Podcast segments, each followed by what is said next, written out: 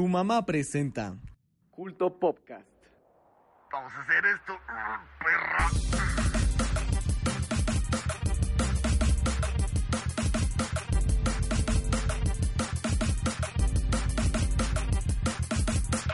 El día de hoy hablaremos de The Rise of Skywalker, Jedi Fallen Order, Ninchi Yo, The Beatles Episodio 2, Disney Plus, Aliens, mito o realidad, realidad virtual. Se tenía que decir y se dijo, y mucho más.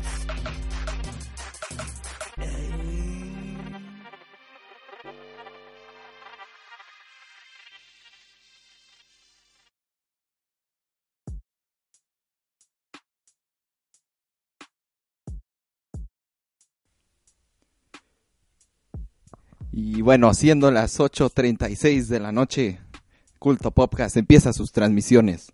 Este programa que quiere creer en los aliens. ¿Cómo están esta noche? Como siempre, presentando a mis colaboradores, empezando como siempre por Humberto. ¿Cómo estás? Humberto. Conmigo. Eh, pues buenas noches a todos. ¿Cómo están? Y ya estamos en el jale. Pues ya. ¿Qué tal la semana, señor? Hoy. La semana estuvo bastante tranquila, más, más pesada en las cuestiones escolares que en, en los de, en lo de acá, pero bu- buenas noticias, buenas noticias pasaron esta semana en, en cuanto a el mundo de los videojuegos. Claro. Ya la, la sección de tecnología es más como informativo que no- de noticia. Pues ya la escucharán al ratillo. Sí, y sí es cierto, ¿eh? Felicitar a los que ya salieron de vacaciones porque ya podemos disfrutar un ratito. Qué mejor que Sí, vacaciones, mínimo una semanita. qué mejor tiempo eh, invertido en vacaciones que el de escuchar a Toris. ¿Cómo estás, Toris? Muy bien, muy feliz, contento de estar aquí otra vez con ustedes. Bien, Felipe, ¿y con tenis? Simón, ¿Y qué tal tu semana, Toris? y pues tranquila, excepto al final, estos últimos, estos dos días han estado muy eh, cargados en, en- en noticias que les comentaré más al rato. En un, en un momento les comentaré. Muy bien. Y pasamos al último colaborador del día de hoy, señor Fernando, ¿cómo estás? Pues buenas noches a todos los presentes, a los colaboradores y a nuestro público, nuestro amable público presente.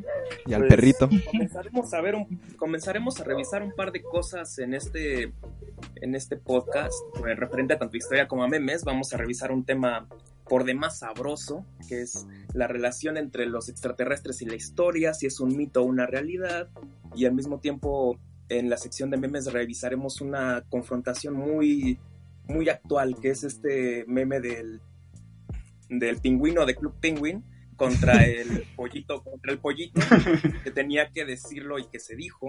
Y revisaremos ambos para ver si son lo mismo, si es un plagio o simplemente estamos hablando de que son muy malos memes. Y bueno, con respecto a mí, yo estoy bastante bien. Ha sido una semana bastante, bastante atareada, pero hemos entrado a un, a un periodo corto de vacaciones que puede ser, que es bastante beneficioso para todos, yo creo, y que nos tiene ahora con un poco más de energía. Podría, podría decir esto. Muy bien. Y pues yo, aquí Carlos presentándome, yo también muy bien. Ya descansando de tanta tarea, ¿verdad? Y también saludar a los que nos vean en alguna otra plataforma que no sea en directo. Hola. y ya, sin nada más que decir, empezamos directamente con la información. ¿Qué tal las películas, señor Toris? Pues quería comenzar este pues platicando un poco de, lo que sucedió ayer ayer viernes en la Star Wars Celebration. Este por fin tuvimos primer vistazo y el nombre oficial de lo que va a ser el episodio 9 de de, esta saga de esta el, el episodio final de la saga de Star Wars la saga de los Skywalker y pues sí, pues comenzando por el título, es el, el episodio 9 se titulará Star Wars El ascenso de Skywalker. Parece... El, el arroz. parece- ¿Eh? el arroz de Skywalker. El ascenso, el ascenso. Ah, El ascenso. Este, me parece un, un, un título arriesgado, no sé, es muy diferente a lo que esperaba. Yo esperaba el balance de la fuerza. Pero creo que el título nos confirma que efectivamente Rey es un Skywalker, porque si no, no le veo caso. ¿O al- ¿Ustedes tienen alguna teoría? de los Skywalker. Compañeros, Pues yo lo que podría ver es que, bueno, lo anterior de lo anterior, que eran los últimos Jedi, era como ya deshacerse de la... Sí, este, ¿me oigo? Sí, ¿no? sí, sí. Sí, sí. Este, Oh, deshacerse ya de la, de la Orden Jedi y crear una nueva orden, ¿no? Y podría llamarse la Orden Skywalker, no sé, me suena a que podría ser.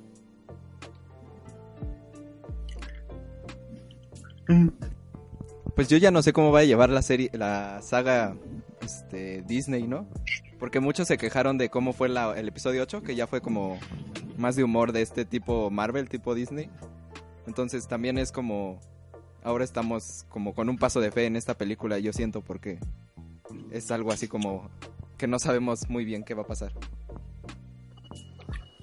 Sí, yo creo que va por ahí también, que de repente con este cambio de con este cambio de productora muchos muchos cambios eh, siempre son evidentes, así que yo creo que también se hizo una no sé se se trató de responder un poco a las quejas que tuvieron con esta última película y van a tratar de hacer cambios tanto como para demostrar que ya es otra productora la que está haciendo la esta última película y como para demostrar que no puede, no van a, no van a arruinar la saga que compraron, toda la franquicia, toda la franquicia que, que han comprado, que ha comprado Disney, y que del mismo modo, pues, ver si le pueden sacar más jugo, porque a fin de cuentas lo que quieren es exprimirla lo más posible, lo más que se pueda. Algo, algo que me llamó la atención a mí fue el hecho de que cosas que sucedieron en los últimos Jedi, este, como que el tráiler básicamente te dice que, bueno, vamos a, a olvidar que eso pasó. Tal, tal es el hecho de que pues, en los últimos Ky- Kylo se deshace de su casco para evitar ser como otra versión más de Vader y aquí en el tráiler lo está reconstruyendo. Al igual eh, la reconstrucción del sable de, de Rey, bueno, que era el de Anakin, también este, y que una vez fue el de Luke, igual, este, pues igual en los últimos Jedi, spoiler, se rompe ese, ese sable y queda como dividido en dos por cosas que pasaron en de la Jedi. Y pues ya, este, pues yo vi mínimo esas dos cosas, al igual que algo, lo más como sorprendente de, del tráiler fue escuchar la risa de Palpatine, ¿no? De que sale esta frase de que nadie se va realmente nunca y de, se escucha la risa de, de Palpatine. Pues aquí en el chat nos dicen que es como un regreso a la trilogía original y que como que trataron de rehacer lo que no le salió en la anterior y yo siento que sí es como seguir un poquito la fórmula, ¿no? O sea, sobre todo en el episodio, ¿qué es? ¿Siete? Eh, vimos mucho este como muchas similitudes con el episodio 4, ¿no? O sea, como que sí es esta reinterpretación para no, no errar en la fórmula. Sí, incluso tomando en cuenta que es algo que, que da pie a producir nuevas películas, ¿no? Como anteriormente lo estaba mencionando, ya que finalmente es como que el propósito de el propósito de haber comprado a la franquicia, poder sacarle todo lo que se pueda y qué mejor que produciendo nuevas películas a partir de, de poder dar estos saltos estos saltos en, el argumento original y tratar de y tratando de desarrollarlos de mejor de una nueva manera pero puede salir bien así como puede salir mal. También hay que tomar en cuenta Wars está como muy dividido y como que no saben qué es lo que quieren porque retomemos este la 7 que fue el despertar de la fuerza. Todos se quejaron que porque era muy igual a, las anteriores no entonces llega los últimos Jedi que es uh, súper diferente a todo y se quejaron porque fue muy diferente y porque tomaron nuevas ideas y originales. Y entonces ahorita están retomando como otra vez la esencia de la trilogía original, sobre todo, que es lo que se han estado basando en, mucho en esta nueva trilogía. Y pues yo he visto ya comentarios acá como de, pues ya están regresando de nuevo a la nostalgia, ya están regresando de nuevo a estas ideas eh, viejas y no, y no hacen nuevas cosas, pero pues también no saben lo que quieren realmente. ¿Vieron los videos de la de este como evento que hubo? Que está De como la Celebration. de- sí, de la de la entrevista que estaba BB-8 ahí y también lo ponían a responder, ¿no? Y que explicó cómo se decía Star Wars en español. Y ahora todos van a pensar que le decimos Arturito a Artudito. ah, esas son como interpretaciones, ¿no? O sea, es el hecho de que es Artudito. Sí, o sea, Mm. sí, sí, pero Al, al igual, al igual yo veo... Ajá, bueno, sí. no, sí. Ve, vi, explica, habla. Tú, tú. Ya no quiero. bueno, sí, Yo este, tampoco, ¿eh? ¿Qué tuve hable, dificultades. Tuve, tuve dificultades, les decía del nombre, ¿ya comentaron del nombre?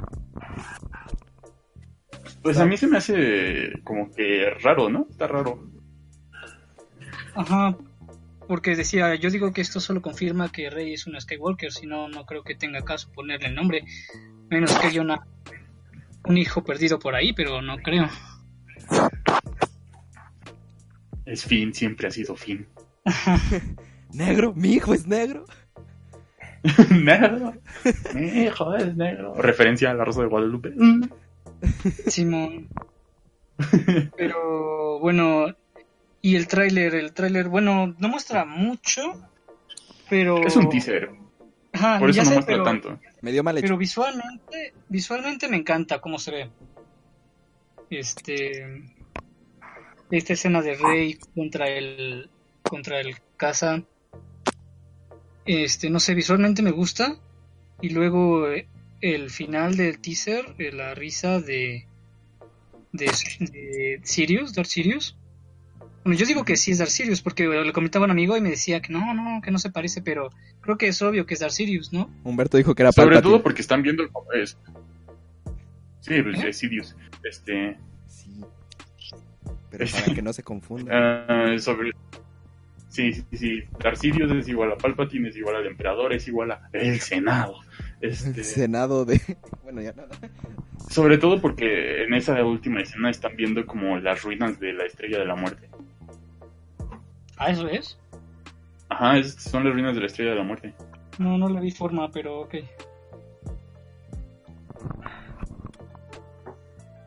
Ajá, pero bueno, sigue. Sigue, no, sigue.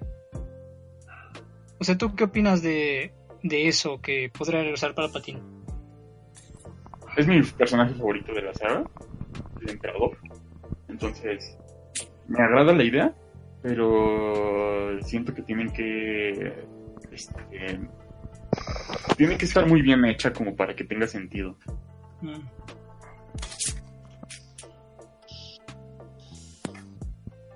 Y bueno, también quería comentar, este, no sé las reacciones, no sé qué tan positivas sean, vi que tiene muchos dislikes el teaser, aunque bueno, hay más me gusta, pero, pero aún así los, las personas que, que, que, que, que aún ya no, ya no les gusta lo que está haciendo Disney con Star Wars. Entonces no sé qué tan qué tanto hype podría tener.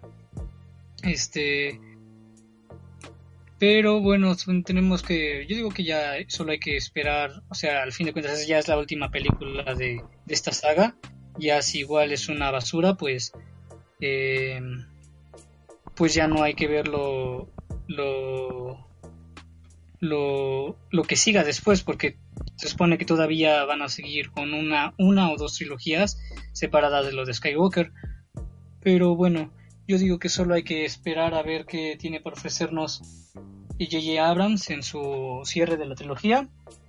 Y pues si quieren podemos pasar con el siguiente tema. Bueno, nada más decir que... Imagínate que terminara mal esta, esta saga. O sea, que saliera mal la última. Sería un poco doloroso, ¿no crees? Sería muy... No sé, muy feo. Para muchos ya estaba muerta desde La segunda tal vez desde el trilogía. 8. No, bueno, Sí. sí, pero, pero recuperó como que un poco de fuerza. Sí, Un poco, sí, eso yo sí. diría, o sea. Ajá.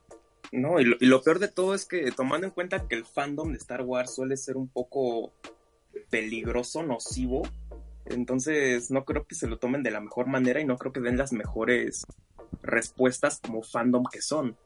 Aunque lo que sí vi es que con lo del regreso de Palpatine, todos están como felices.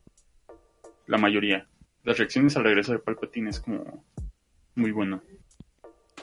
Hilando, ¿no? Ey, Hilando, ajá. Lando, ajá. Que ya va a andar en el, Igual. el halcón mi- En el milenario. Al fin. Al fin lo recupera. Bueno, ¿algo más que agregar? Señores. Pues pasamos Pues, al siguiente. sea- Ah, ok. Sí. No, no, iba a decir tal vez sea muy pronto para, para comentar lo que esperaría ver, pero yo me quedé con ganas de ver más de Snoke. Y pues me encantaría ver a Anakin de regreso en forma de fantasma. Solo son cosas que yo esperaría ver. Ya, que todo sea mundo fantasma. Todos son fantasmas. Obi-Wan, que regresen, que regresen todos, que regrese desde Qui-Gon Jinn. Espíritus chocarreros. Ándale. Star Wars, Star Wars episodio 9. Espíritus chocarreros, que se hubiese llamado así. Pues muy bien, entonces pasamos a la siguiente sección, videojuegos. ¿Qué tal la semana, Humberto? ¿Cómo está la sección el día de hoy? Bastante tranquililla. Más que lo más fuerte fue que igual en la Star Wars Celebration este, se mostraron dos nuevos juegos de Star Wars, pero vamos a dejar eso hasta el último de esta sección. Vamos a hablar de que en Nepal este, prohibieron este juego de Battle Royale, PUBG. Lo prohibieron por problemas de adicción en la juventud. ¿Qué, qué, qué nos tienes que... ¿Qué, qué piensas de esto, Fernando? Bueno, yo como un jugador bastante activo de PUBG, puedo decirte que, que en efecto suele ser un tanto adictivo, pero al grado de tener que prohibirlo a la población, yo creo que es una medida un poco, por, lo menos exagerada, y yo creo que no, no va por ahí. Muchas veces eh, esto, va de, esto va muy de la mano con el hecho de que los gobiernos, que suelen ser dirigidos por personas bastante mayores, no tienen idea de de qué está pasando entre los, entre los más jóvenes. Entonces asumen que prácticamente un videojuego podría ser una droga o podría ser algo equiparable a consumir algo que te está, que te está quitando la, noción del tiempo y espacio, lo cual yo considero totalmente, in- totalmente erróneo. Sí, pues es como esta, no sé si, sobre todo, bueno, últimamente como que se ha hablado de que, o sea, desde que hay videojuegos se habla de que adicción a los videojuegos, ¿no?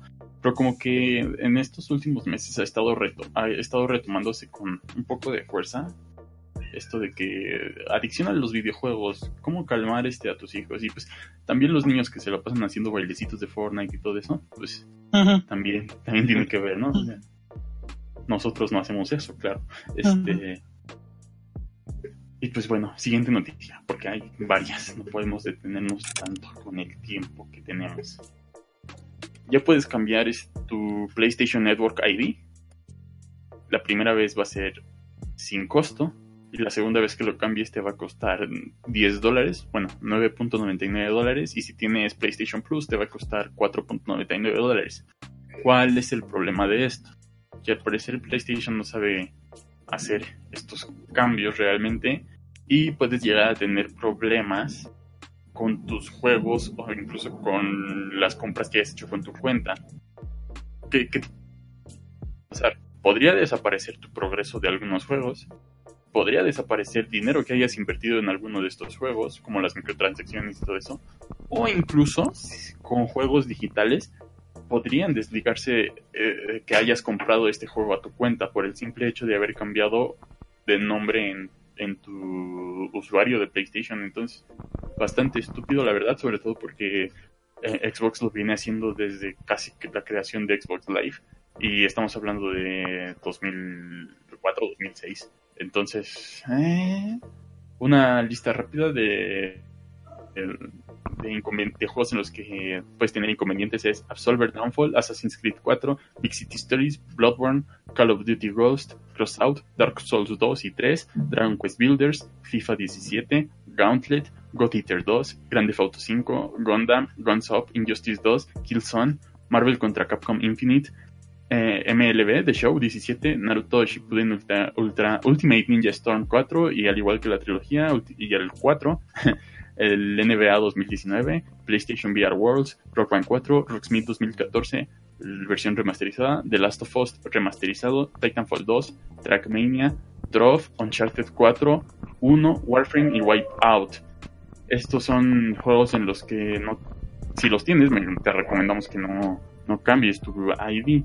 Y juegos que tienen eh, problemas críticos, que en los que realmente hasta incluso Sony te, dice que no los cambies si quieres seguir disfrutando de estos juegos es Disc Jam, Disc Jam Everybody's Golf, Just Dance 2017, Little Big Planet 3, MLB 14, MLB 16, MLB 15, On Rush, The Golf Club 2 y Worms Battlegrounds. Así que de preferencia no cambies tu PlayStation ID y síguete llamando Pussy Slayer 69.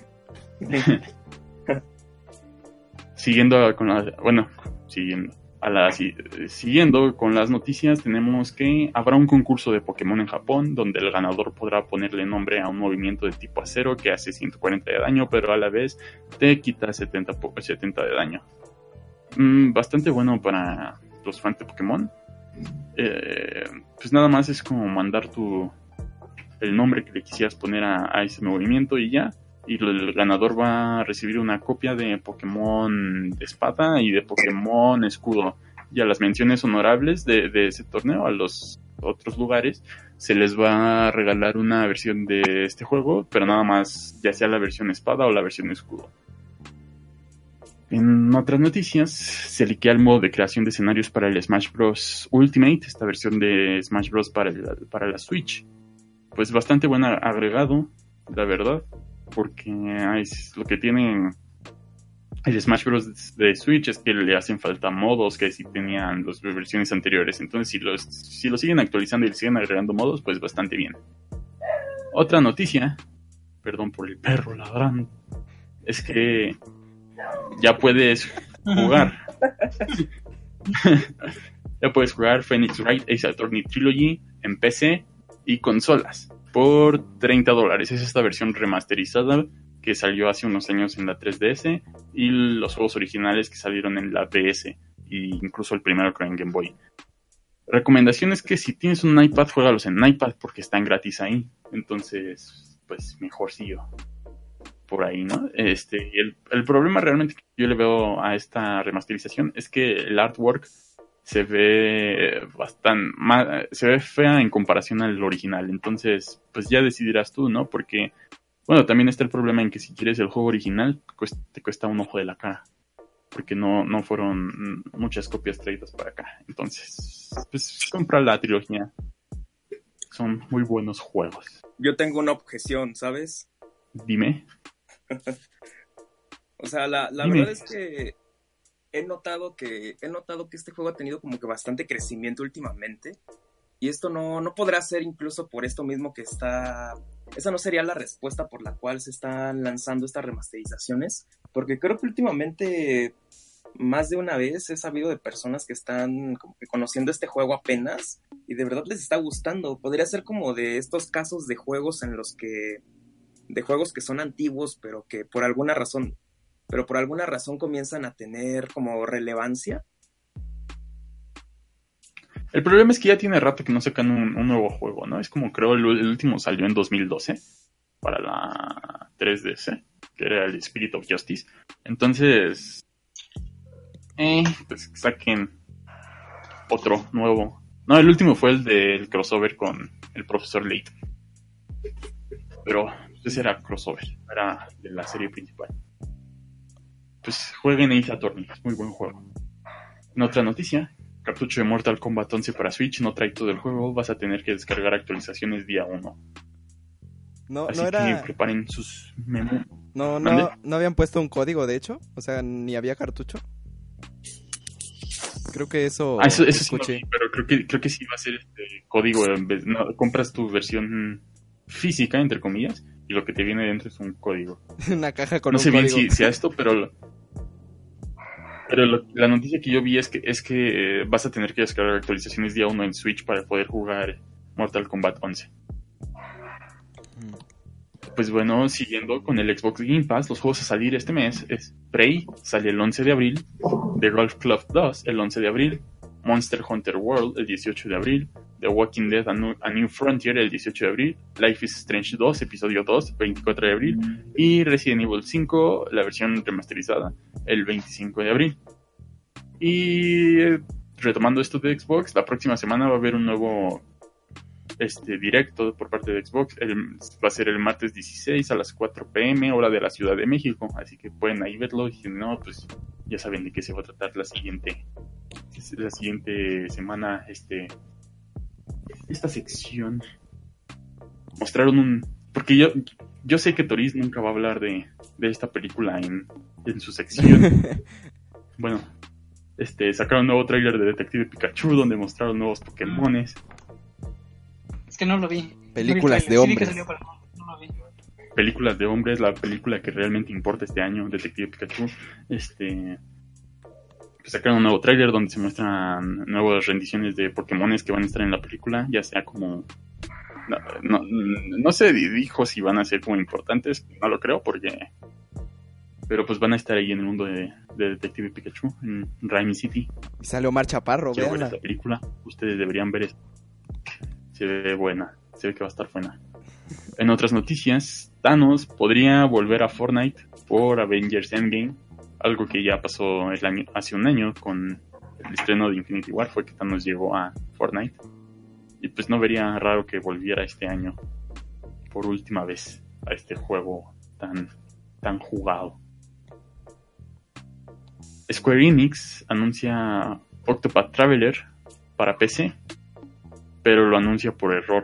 Se les fue el comunicado y ya lo borraron, pero en el comunicado básicamente era que decía que ya podías, ya ibas a poder jugar Octopath Traveler fuera de un sistema de Nintendo.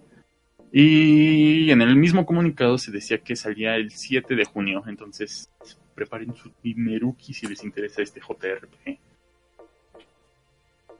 Ya puedes jugar Hellblade, Senua's Sacrifice por 30 dólares en tu Nintendo Switch. Tengo entendido que es un excelente juego. Ganó premios en los Game Awards.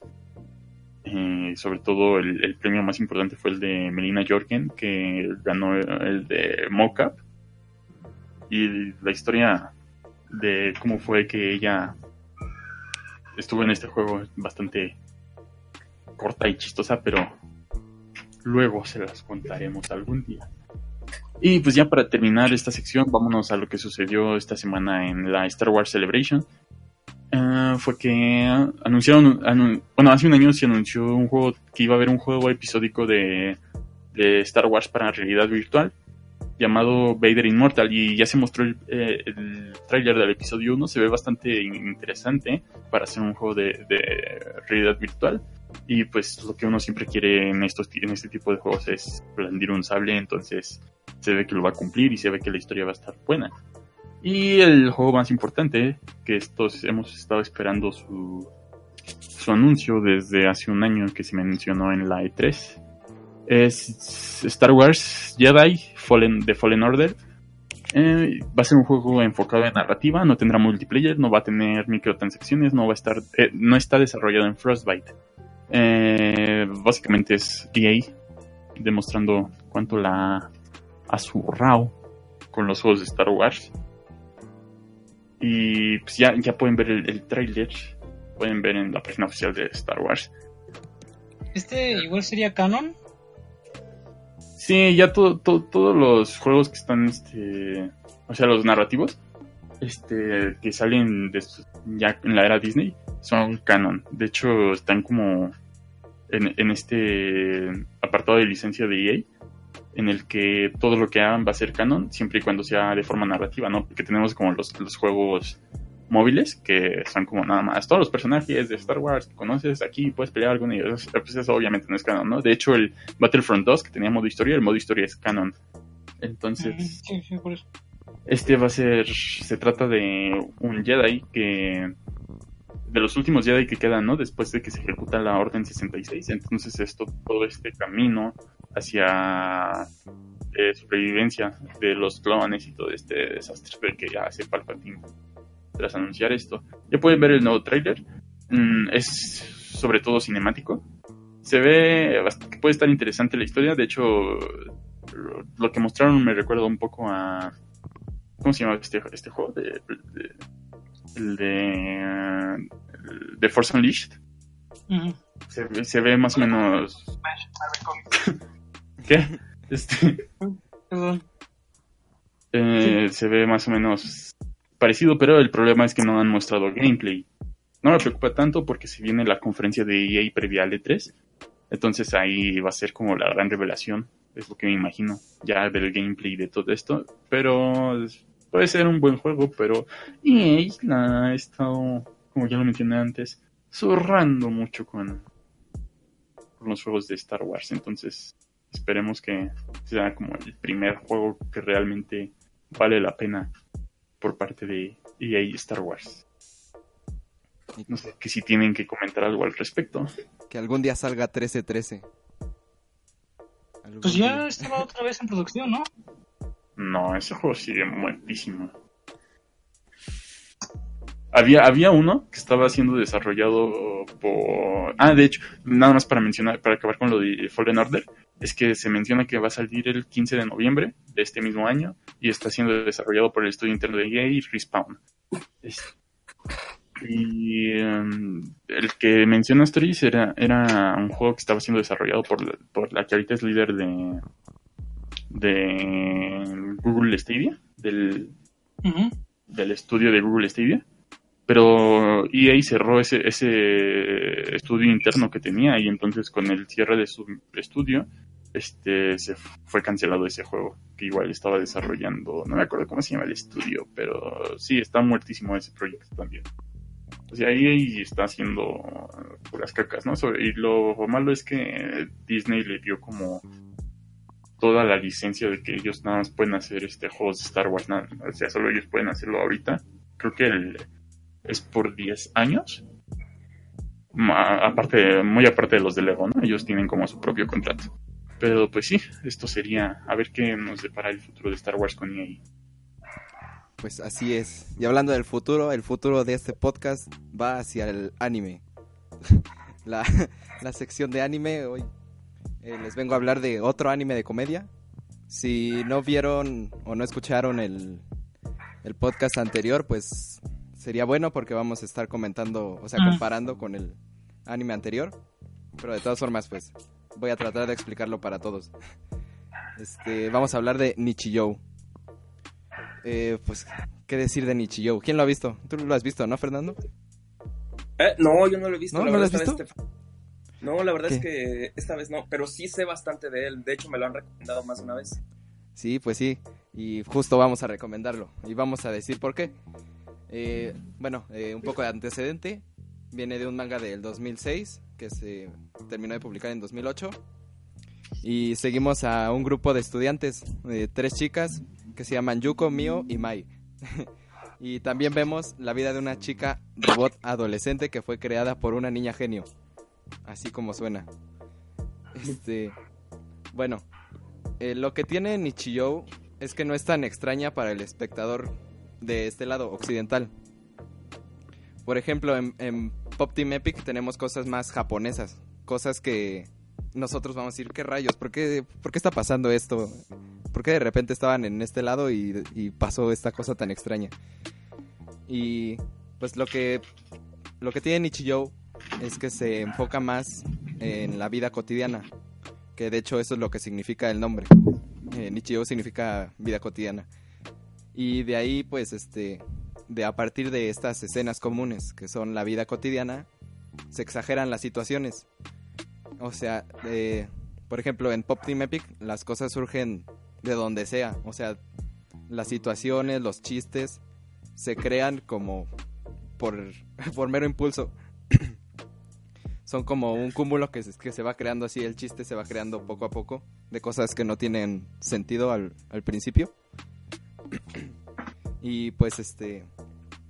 Eso es el chiste, ¿no? El chiste es que es absurdo. Y en Nichijou partimos de una base que es común, de una base que, que tiene, o sea, tiene lógica y de repente pues llevamos estas mismas como situaciones a, hacer un espectáculo. No estamos exagerándolas al absurdo, sino que estamos haciendo un espectáculo visual de lo que son estas consecuencias de, esta, de estas acciones. Entonces, pues, eh, en Pop Team Epic el humor surge de lo absurdo, de lo irreverente. Y en Nichijou eh, surge del espectáculo que se crea por las exageraciones. O sea, y, bueno, eh, voy a tratar de explicar una escena. Eh, tal vez no, no les dé risa, pero es como para comparar este cómo se desarrolla una escena en Pop Team Epic y cómo se desarrolla en Nichijou. Eh, en Nichijou, eh, todo eh, un sketch de los muchos que hay en toda la serie comienza en un recreo en la escuela donde una chica le había pedido a otra que le trajera comida y le había dado dinero y entonces le trae algo que no tiene nada que ver y la otra se empieza a quejar, le dice, oye, ¿por qué me traes esto si yo no te lo pedí?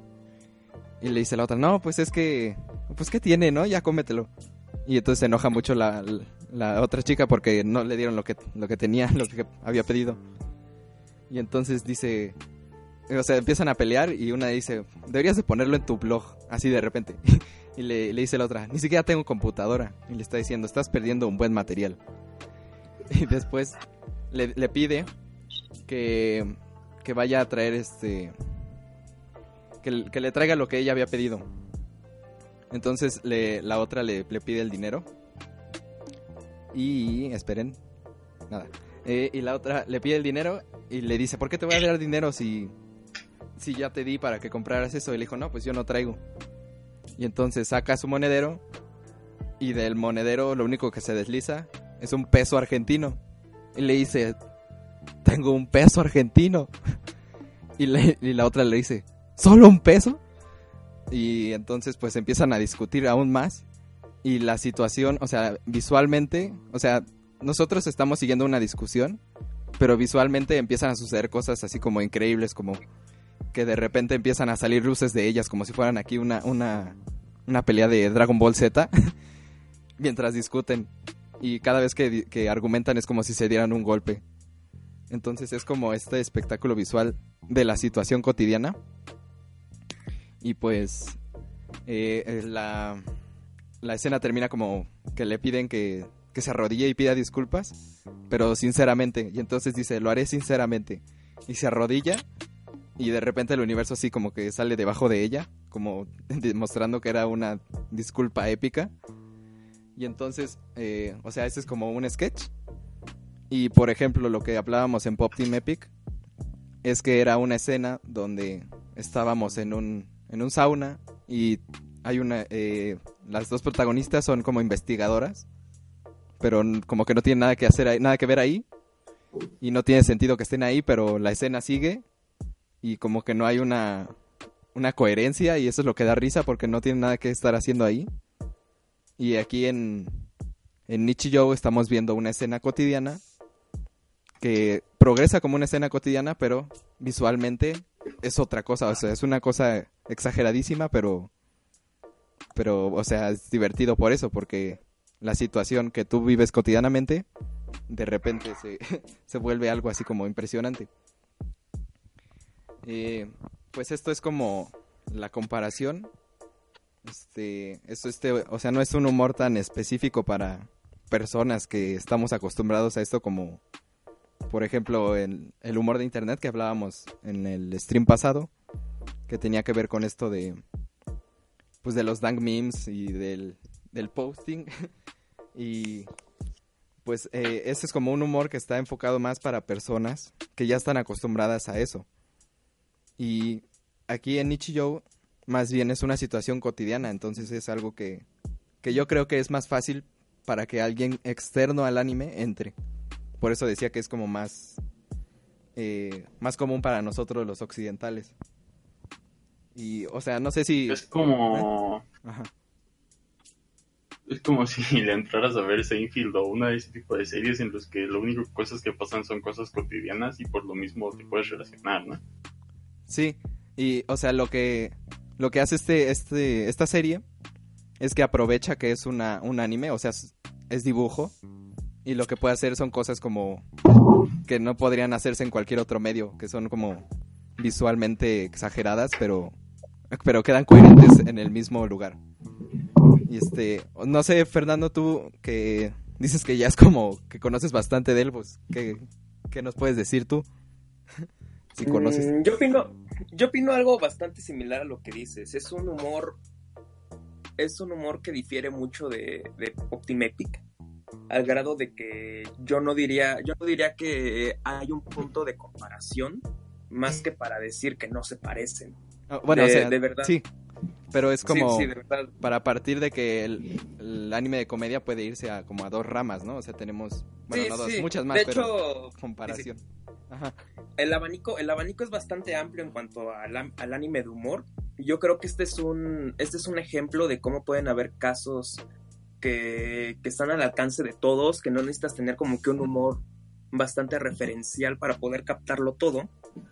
Y la verdad es que se agradece cuando hay de estos casos, porque estos son los, estos son los ejemplos de animes que llegan a mucha gente que no está tan, tan inmiscuida en el terreno y que pueden entrar de, pueden entrar sin temor a, a no entender o a que no les guste, porque la verdad es que para los que llegan a ser no para los que llegan a ser personas no entendidas en el anime, este es un, este es un anime bastante introductor, por así decirlo. Te, te sirve mucho empezar a verlo.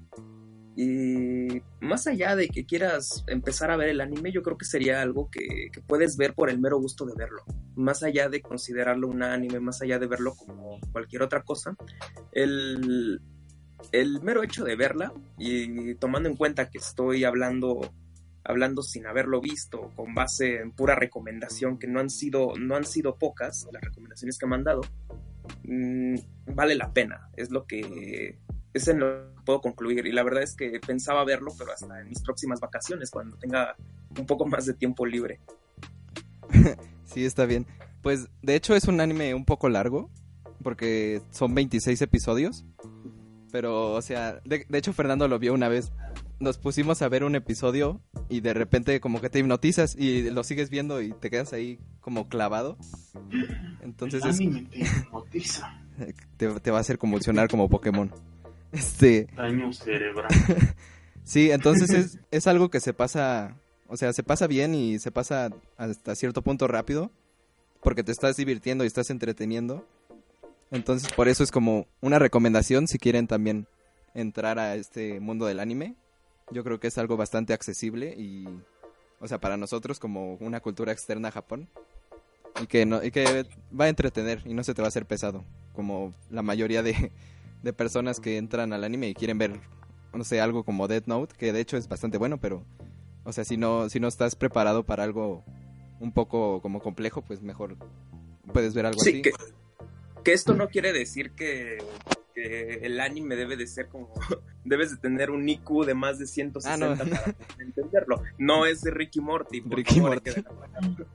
Así que no, no se trata de decir que hay animes para unas ciertas personas y animes que no son para otras. Simplemente para disfrutar mejor este, estos productos, este contenido, hay veces en las cuales debes de ya tener un bagaje previo para poderlo disfrutar de mejor manera y para que precisamente no te aburras o, o que termines diciendo que no le entendiste y que por eso no te gustó. No se trata tampoco de decir que tienes que tener cierta capacidad para poder entender ciertas cosas. No, sí. Quizá- de- quizá- de- ajá. Quizá el problema, sobre todo de, de este país, es que cuando se habla de anime, se piensa, se piensa directamente en cosas como Dragon Ball, Caballeros del Zodíaco y Pokémon. Son como que las, las tres cosas en las que, bueno, y Naruto, ¿no? Son como que las cosas en las que luego se piensa y es como se, se hace una generalización sobre que, bueno, esto, y no, y no se abre más como de, a, a que existen muchos géneros y que es básicamente lo mismo que ver serie- series live action que pueden tener súper distintos enfoques a cualquier cosa. Sí, sí, sí, que esto, que esto no quiere decir que estos, estos animes que son como que los más frecuentes en- entre las personas, como, no sé, Caballeros del Zodiaco, Dragon Ball, Naruto, etc., que, que, en realidad son tan populares porque fueron emitidos durante en toda la televisión abierta, que era la televisión a la que muchas personas, incluyó en el caso, eh, tuvimos, tuvimos al alcance durante nuestra infancia o adolescencia. De modo que tampoco, tampoco deberíamos irnos como por esta tangente de, de, de cerrarnos a, a, lo que en alguna vez recibimos y lo que podemos llamar como algo de nostalgia. A su vez, como tampoco podemos decir que, que lo, que lo nuevo, que todo lo que todo el contenido en tanto anime se refiere, que se está saliendo y que de repente llega por parte de personas que se adentran más en el tema, no, no deberíamos verlo con, malos ojos. Yo creo que eh, aquí el chiste es como no caer en no caer en los absolutos y andar diciendo esto, esto debería verlo, esto no debería verlo, porque creo que es bueno y porque creo que es malo. Es una cuestión de poder incluso abrirse un poco a, a lo que hay, ¿no? Sí, de hecho yo creo que los animes que tenemos como aquí en México ya como establecidos en la cultura como popular de aquí, que son como estos que decían, ¿no? Dragon Ball, también Naruto y esto que estaban diciendo, yo siento que ya los como sociedad los alejamos mucho de Japón, o sea, ya no los relacionamos con anime, sino como con series aquí animadas, o sea, como una serie más. Entonces, yo, yo no creo que alguien que vea Dragon Ball, porque mucha gente ve Dragon Ball aquí en México, vaya a entrar por al, a este mundo del anime nada más por haber visto Dragon Ball. Yo creo que sí necesitas como eh, otro tipo de anime, por, aquí, por así decirlo, para Sí, meterte sí, totalmente. Tienes razón.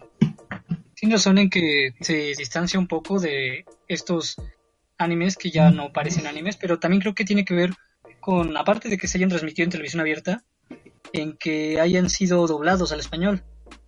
Y pues bueno, en este tal vez un intento de Televisa por, por atraer más público, este pues ahorita ya, o sea, tenemos el estreno de Sword Art Online, doblado al español, ya en el canal 5. Entonces yo creo que sería como igual un inicio para meter nuevos, bueno, no, no nuevo porque no es nuevo, pero más animes dentro de, de esta cultura mexicana. Si me explico, ¿no? Pero igual ahorita en, en televisoras abiertas, en cuanto al anime, están dominando como series antiguas, ¿no? En cuanto a Ajá, sí. Sí, Dragon Ball, Sakura y todo eso. pero decían, por eso más, más recientes, es a lo que refiero con esto de Sword Online.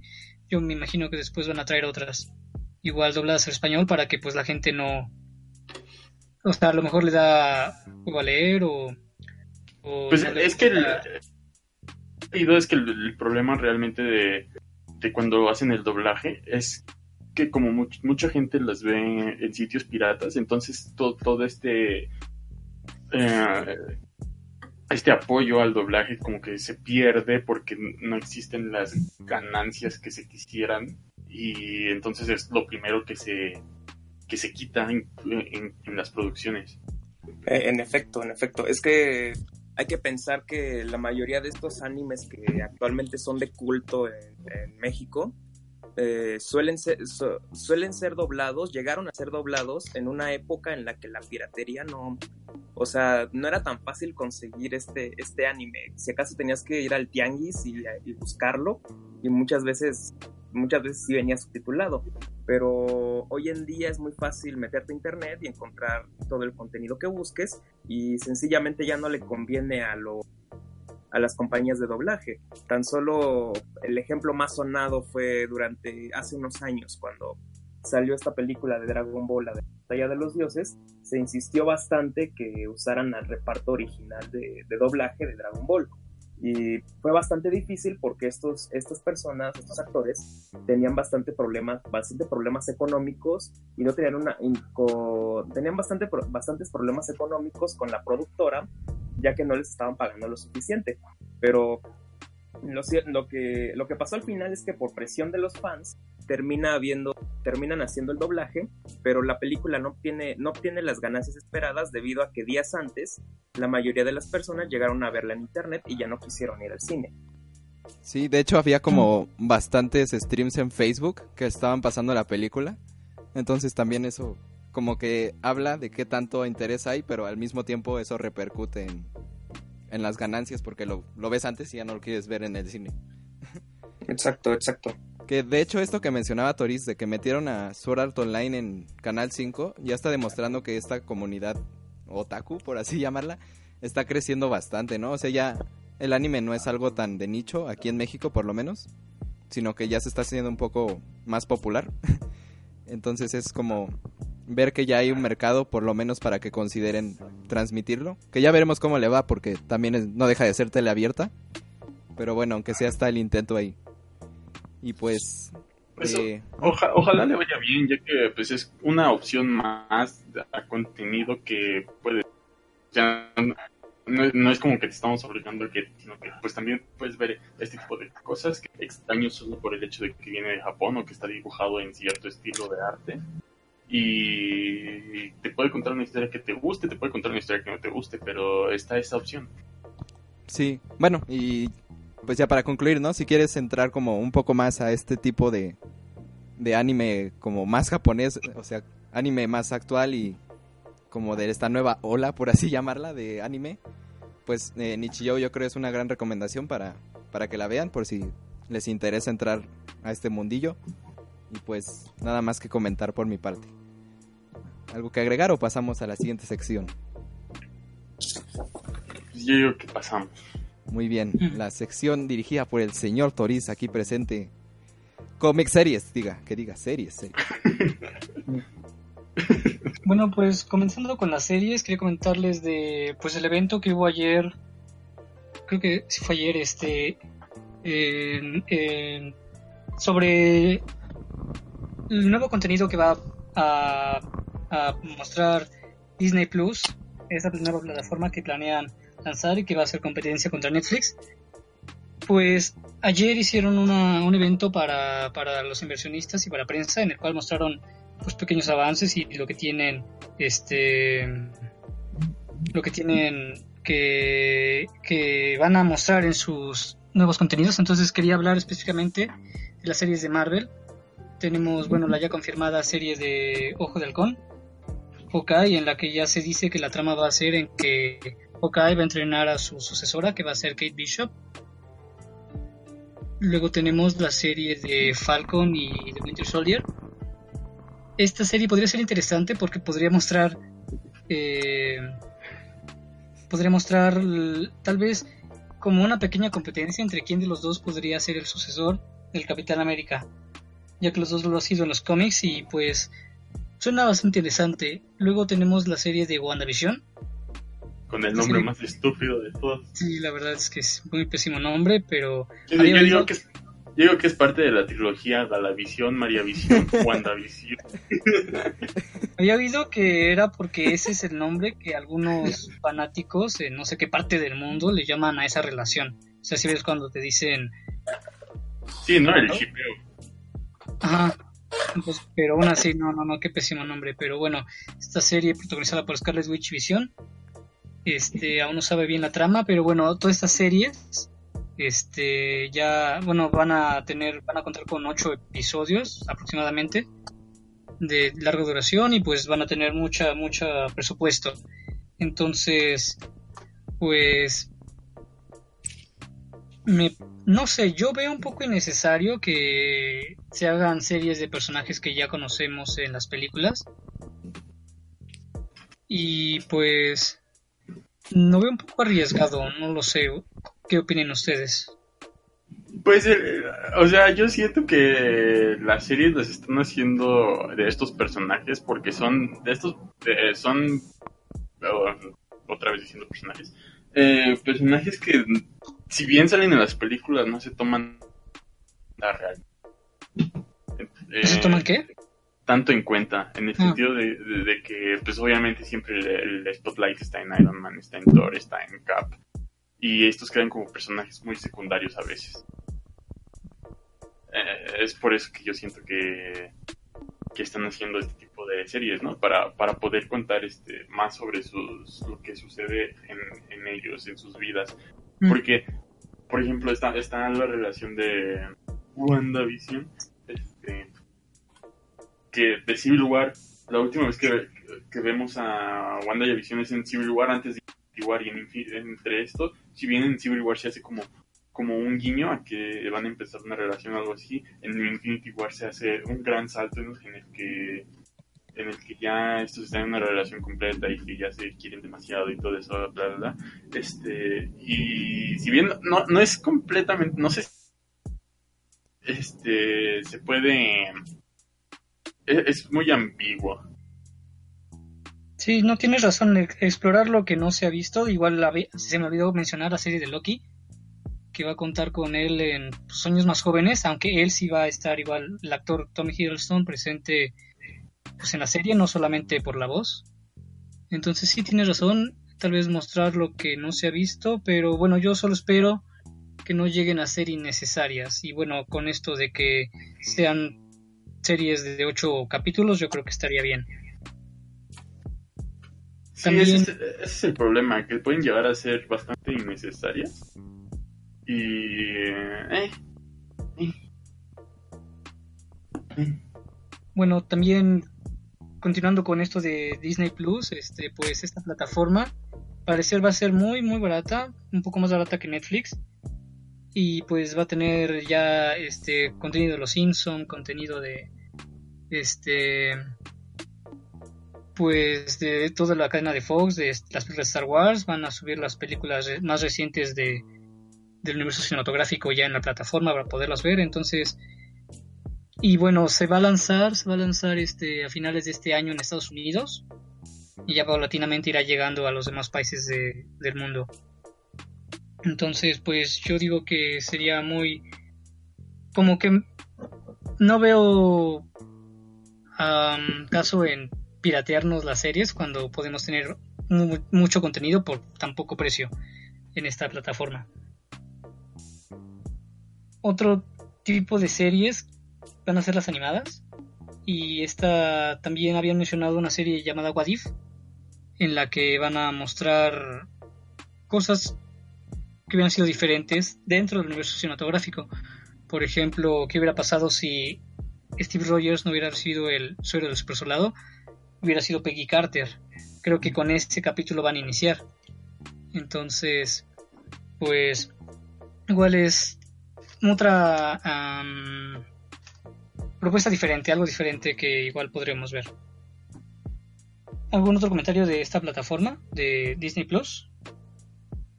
Pues yo creo que sin yo creo que Disney va con todo y en parte como gran monopolio que es está eh, va a empezar a absorber un poco de lo que de lo que ya tenemos previsto de lo que ya tenemos como entendido por el streaming y no dudo en que tal vez en algún futuro llegue a, a comprar incluso a Netflix o incluso a, Mm.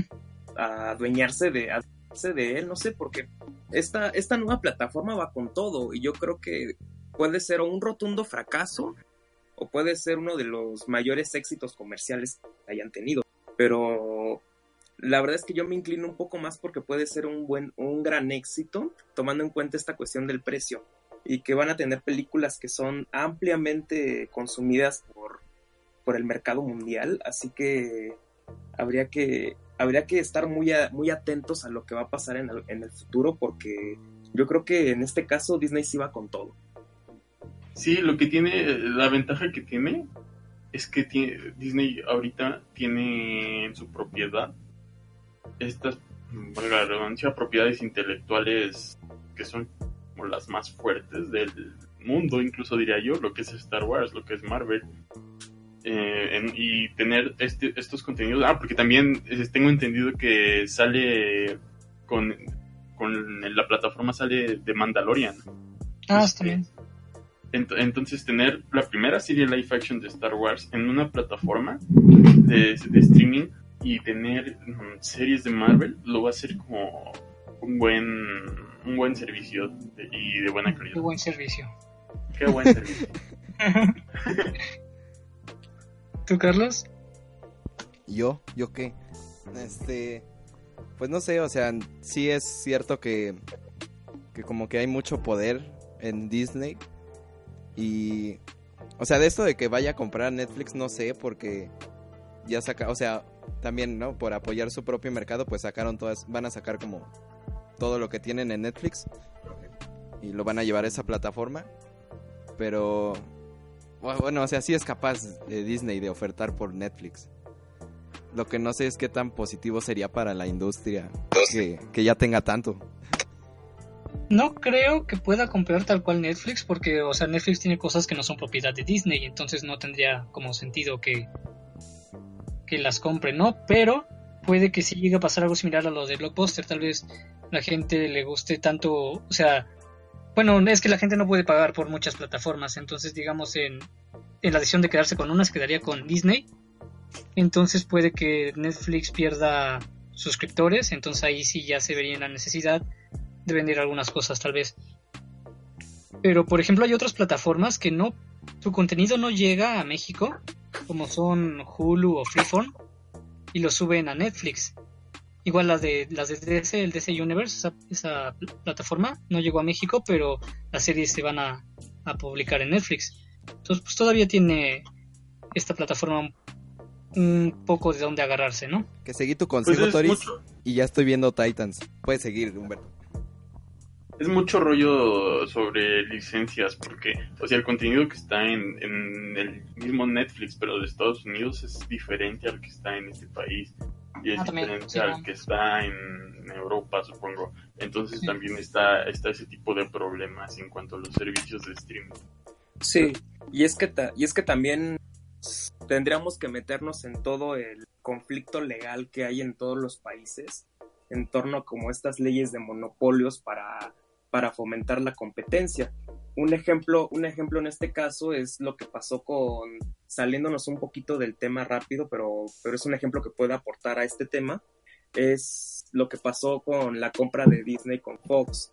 En este caso en México está Fox Sports, que tomando en cuenta que ya que también Disney ya es dueña de, ESPN, ya hay un gran problema aquí por el hecho de que solo es una compañía la que está dirigiendo como que el orbe de los deportes en la televisión de la televisión de paga. Por lo tanto, al menos en México, por, por ley, eh, Disney no puede ser dueña de Fox en este caso. Así que también este es uno de los muchos ejemplos de lo que puede pasar una vez que se que Disney empieza a comprar todo. No, no siempre se va a poder porque las legislaciones de los países son bastante distintas. Y ese sería como un poquito de un respiro pensando en que Disney puede comprar todo, porque la verdad es que no puede hacerlo por ley. De plano no podría adueñarse de todas las cosas. Y como las leyes varían en todos los países, sería un asunto bastante complicado a la larga, que no, que yo creo que no le conviene a nadie. De hecho, la tirada, bueno, la, la estrategia que estoy viendo, bueno, de hecho he, he visto como varias, varios artículos que dicen que Netflix se va a enfocar más a ser como una productora, ¿no? O sea, le da mucha más atención como a sus series y a sus películas. Y como que esa es su tirada, ¿no? Como que volverse ellos mismos un creador de, de este entretenimiento, ¿no? Más que... O sea, va a seguir siendo plataforma, pero va a, pre- va a dar preferencia como a sus, sus producciones. Tiene, y tiene bastante sentido, tomando en cuenta que, que están despegando estas nuevas plataformas de streaming, debe de, y que tiene la, tiene los medios suficientes como para poder hacer producciones originales, las cuales hemos llegado a ver que son bastante buenas. No, no sería extraño que, que dieran este giro una vez que comiencen como que las grandes las grandes compras o comiencen a despegar otras plataformas, que ellos mismos se vuelvan una, una productora. Yo seguiría diciendo que Death Note no es una buena adaptación. Ya pueden seguir. la mejor adaptación de Netflix. Pueden seguir. Pero bueno, sí, solo como comentario final diría que sí, pues esto es un claro ejemplo de que ya las plataformas de streaming están reemplazando a la televisión abierta y hasta las, al- yo diría también que con el tiempo su- eh, sustituirán a las compañías de cable. Pero bueno, pasando a la siguiente sección, este, la de los cómics, bueno, la parte de la sección, quiero comentarles de los que salieron esta semana en, en Smash, que bueno, es mi editorial favorita de cómics, ya que tiene muy buenas ofertas. Entonces, este, pues primero ¿Estás hablando de Spider- cómics? Spider-Gwen, Ghost, Ghost Spider, número uno. Este sería el tercer volumen de Spider-Gwen, esta versión del hombre araña de la Tierra. ¿Qué te ríes, Carlos? Nada. Ok. Sí, de la Tierra 65. También va, bueno, acaba de salir esta semana igual el Monster Edition del evento Infinity Countdown. También salió Spider-Geddon número 3 de 5.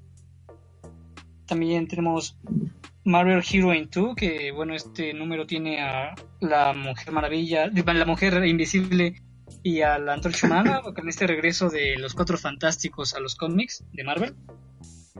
Y por el lado de DC tenemos Justice League Odyssey número 3, también el Justice League volumen 6, eh, La gente versus la Liga de la Justicia.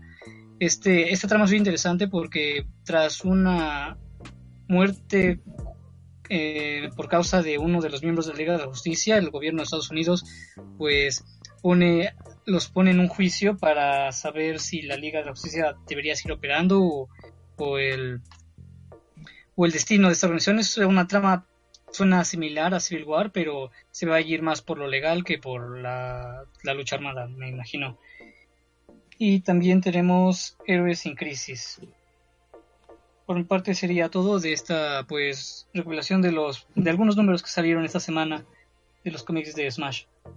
Pues yo nada más añadir a la sección de series eh, que mañana sale el primer episodio de la última temporada de, No cómic. De Game of qué? Thrones. Ah, sí. Este, yo no la he visto, pero pues sé que es bastante importante y, y sobre ¿Alguno todo... de ustedes lo ha visto? no. Sí me interesaría saber eso. No. Yo la verdad no la sigo. O sea, yo sí No, tengo no, ganas, es que yo- pero no. No, yo entiendo el fandom que tiene, pero no, no me la chutaría. Sí, Es es- que ya son varias temporadas. Ahorita entrarle y ya está. Bueno, pero la... Son la- capítulos de 50 minutos. Entonces. Bueno, también la- las de DC duran eso, ¿no? no sé. Sí, pero no son tan, o sea, en cuanto a temporadas, Sí, sí, sí. Pero ahorita como que entrarle ya es así. Sí, Ay, la no. verdad no es activa la idea. no. Bueno, No. pero el chiste es que para los que la vean o los que la quieran ver, pues ya em- empieza el- la última temporada eh, mañana. Y pues nada más. Se mueren todos. Todos, todos nos vamos a morir. Ese es el gran spoiler Infinity de la vida. y bueno, ya pasando a la siguiente sección en el programa del día de hoy. Señor Fernando, es su turno de brillar con la sección de historia. Bueno, bueno, comenzaremos esta sección de historia, eh, que como, como prometimos en la sección anterior, hablaríamos de este tema bastante polémico, bastante, bastante sabroso a mi gusto, que es el de los alienígenas y la historia. ¿Qué hay de real en este tema? ¿Qué hay de mito en este tema? ¿Por qué creemos, por qué creemos que los alienígenas ah, llegaron a visitar al pasado? ¿Por qué creemos muchas veces que hay que hay cosas, cosas en la historia que no llegamos a comprender y que les explicación a través de, pues a través de extraterrestres o a través de culturas milenarias que son desconocidas para la historia. Y a través de, a través de estas preguntas vamos a comenzar. Yo quisiera, yo quisiera partir con una pregunta bastante sencilla también a nuestro, a nuestro, a nuestro querido auditorio, las personas que llegan a escucharnos ahora mismo. ¿Qué, ¿Cuál es su percepción con respecto al fenómeno ovni y, al- y a la cuestión extraterrestre en general? Los escucho, queridos compañeros. Eh, Muy bien. ¿quién? ¿Tú? Sí, a ustedes, los escucho. Sí. Quiero, quiero que me cuenten sus opiniones. ¿Qué opinan? ¿Creen en esto? ¿Creen que es una farsa? A ver, yo ¿Cuál ya lo, ya lo había comentado en el stream pasado o antepasado. No, en el pasado, que Toriz empezó como a meter este tema. Que yo creo que sí, sí, es, sí existen esto, los aliens, o sea, como vida en otros planetas, pero no que vengan acá ni que nos visiten a cada rato y que hagan hoyos en el en los cultivos ni nada de eso. O sea, eso en es los como- pastizales. Sí, claro. O sea, Somos de existir es somos muy una probable. pequeña somos una pequeña parte del universo como para nada más existir nosotros. Sí, pero Sí, también que vengan acá y con no sé, o sea, no creo que tengan Eh, nada. cosas menos interesantes que hacer. Así, sí, sí, sí, sí. ¿Qué ustedes, Este- más Humberto, qué opinas tú? Que están chidos, ¿no? Que- Que si bailan bien, Bailan, ¿Saben, ba- bailan, saben Bailan. bailar buenas cumbias? Oh, están bailan, diciendo- bailan, bailan buenas. están diciendo a- aliens que bailan, deberían de ver el stream. Este, bueno, eh, es hora de que Toris nos hable, ¿verdad? ¿Qué quieres decir? A ver. Pues sí, no, no, eh, bueno, yo- pues concuerdo con ustedes. Bueno, es que sería muy tonto pensar que somos la única forma inteligente que hay en el, en el universo. Pero yo estoy convencido de que ellos tuvieron algo que ver con nuestra evolución. Es que yo estoy convencido de eso. O sea, ¿qué tal si Jesucristo existió, pero es un alien? Entonces, este, un extraterrestre, o, o sea, puede parecerse a nosotros. Incluso hay una teoría, me gustaría comentarla, pero esta, esta sí es una, esta sí es una, una estupidez, pero que dice que los alienígenas son humanos del futuro. Ajá. O sea que ya han pasado tantos años en evolución, algo salió mal, hubo una guerra nuclear, quién sabe, y terminaron todos deformados, entonces vienen al pasado a tratar de, de ar- arreglarlo, ¿no? Pero bueno, esta, esta sí eh, la veo muy improbable. De Pero hecho, la bueno, están es una- comentando en el chat que tiene un poco de delay, entonces coincidieron en decir la misma teoría. ¿De delay? O sea, el, sí. no es directo inmediato, o sea, hay como Ah. un minuto de delay y De ya hecho- estaban comentando eso antes de que hablaras. Sí. De hecho tiene un poco de sentido porque muchas veces llegan a pensar que estos viajes, estos viajes en el tiempo son hechos por, por los seres humanos de los seres humanos del futuro para incluso analizar y registrar a la historia misma como una nueva reescritura de la historia vista, vista con los propios ojos. Eh, es una teoría que tiene bastante sentido si, si pudiéramos tener pruebas fehacientes de ello. Lo cierto es que muchas veces, aquí voy a ir con mi punto, muchas veces se ha creído a lo largo de, a lo largo de la historia que hay fenómenos que no podemos llegar a entender, queremos darle una explicación, una explicación con, con un poco de sustento para sentirnos tranquilos, porque muchas veces la, la duda siempre nos va a carcomer. Y el hecho de no poder tener la seguridad de, la seguridad de poder decir es que esto es así porque fue así o porque tuvo o porque tuvo estas cosas eh, el hecho de no saber qué pasó o el hecho de, de no saber cómo pasó algo nos va a hacer llegar a conclusiones un tanto un tanto increíbles un tanto un tanto sin mucho sustento pero que a fin de cuentas son útiles a la hora de de darnos de hacernos sentir seguros. No lo sé. Eh, yo creo que la primera, la primera vez que se hizo este tipo de cosas fue con las sociedades primitivas, cuando, cuando las personas, las personas veían la lluvia y no podían explicar la lluvia. ¿Qué, ¿Qué se hacía en este caso? Una vez que veías a la lluvia que hacía crecer a las plantas o que te proveía de agua incluso. Si no sabías cómo surgía la lluvia, terminabas diciendo que había una entidad superior que no podías explicar, que era la proveedora de la lluvia. En este caso, eh, así nace el dios de la lluvia.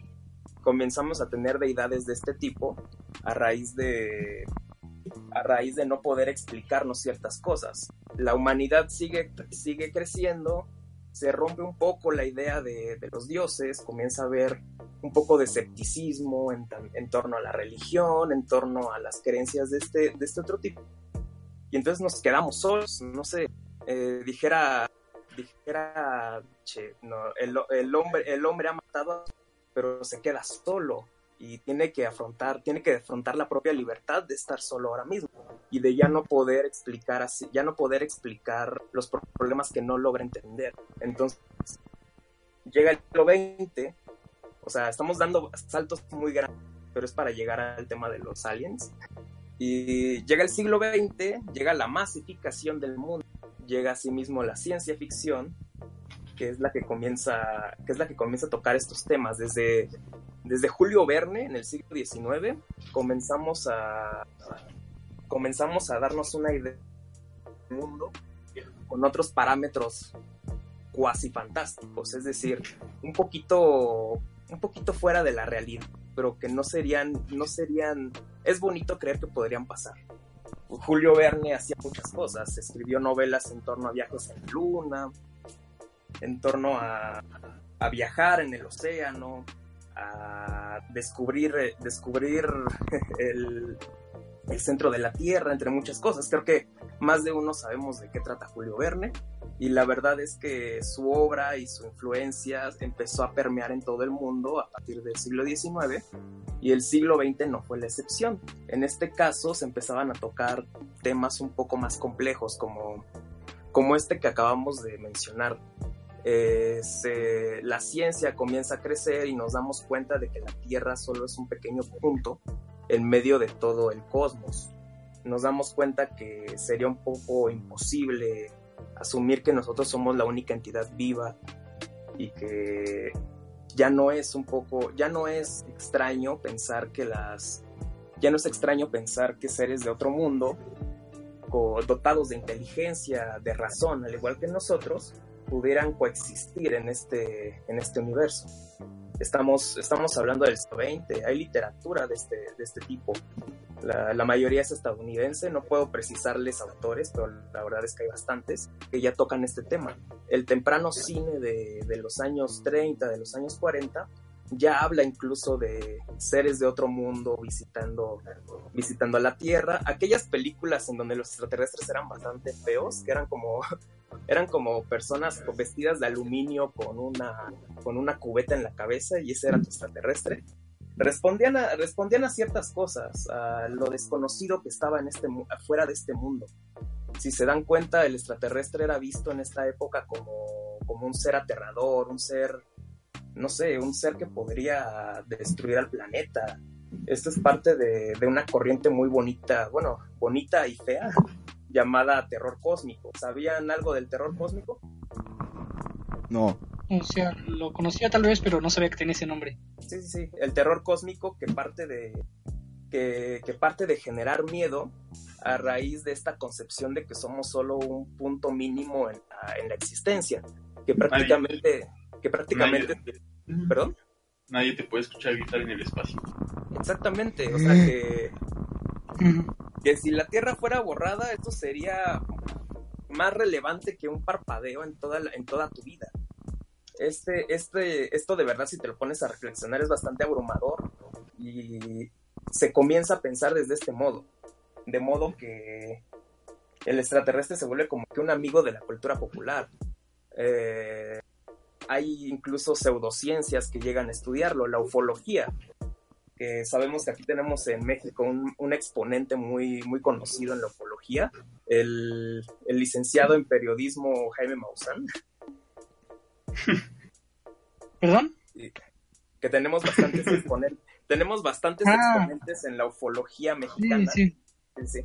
Y la cimiento de, este, de esta pseudociencia eh, surge en 1948 con el famoso incidente de Roswell. En este caso simplemente se cayó, se cayó un satélite de los tempranos satélites en la zona de Nuevo México, pero el imaginario social, al no poder entender por qué caían los satélites o qué, o qué, era, lo, o era un satélite, comenzaron a, a imaginar muchas cosas, entre ellas que era un extraterrestre, que fue, ya saben, que fue una nave espacial que cayó en Nuevo México y que tenía extraterrestres, los cuales fueron fueron incautados por el gobierno gringo y así surge. ¿Estás diciendo que no existe el Área 51? así es, Doris, el Área no, 51. No, no, no, no creo eso, no te lo creo, pero sigue. Bueno, yo, yo, la visité, yo fui de vacaciones. Oh, eh, mira, Mira, continuemos un poco con esto y vamos a, vamos a tratar ahorita los puntos de vista. Eh, cae este satélite, la, gente no sabe en sí qué cayó ni, ni qué es un satélite, estamos hablando de los años 40, y surge este imaginario popular en torno a lo que cayó. La gente comienza a decir que objetos, objetos del cielo comenzaban a caer, que estos podrían ser las, eh, los medios de transporte de los, de los seres de otro mundo y esto respondía también a, esto respondía en, parte al, desconocimiento que se tenía por lo que era un satélite.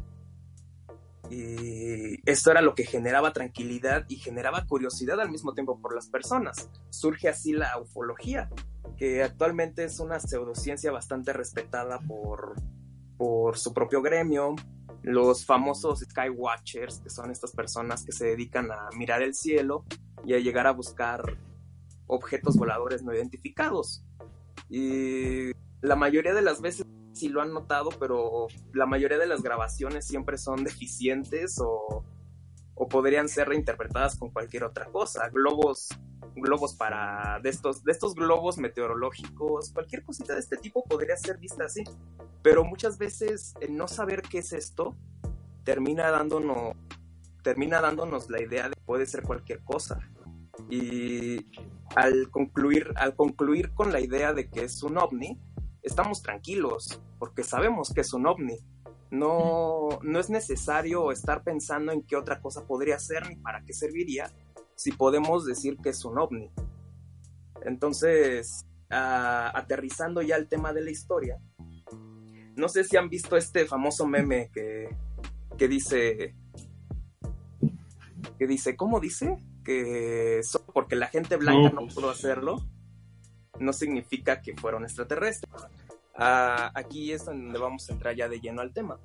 Eh, las civilizaciones antiguas llegaban, llegaron a, en todo el mundo, llegaron a construir monumentos de, de, grandes magnitudes. O sea, digamos lo que quieran, las pirámides de Egipto, que fue la raíz del tema de, por la que empezamos este tema del podcast anterior.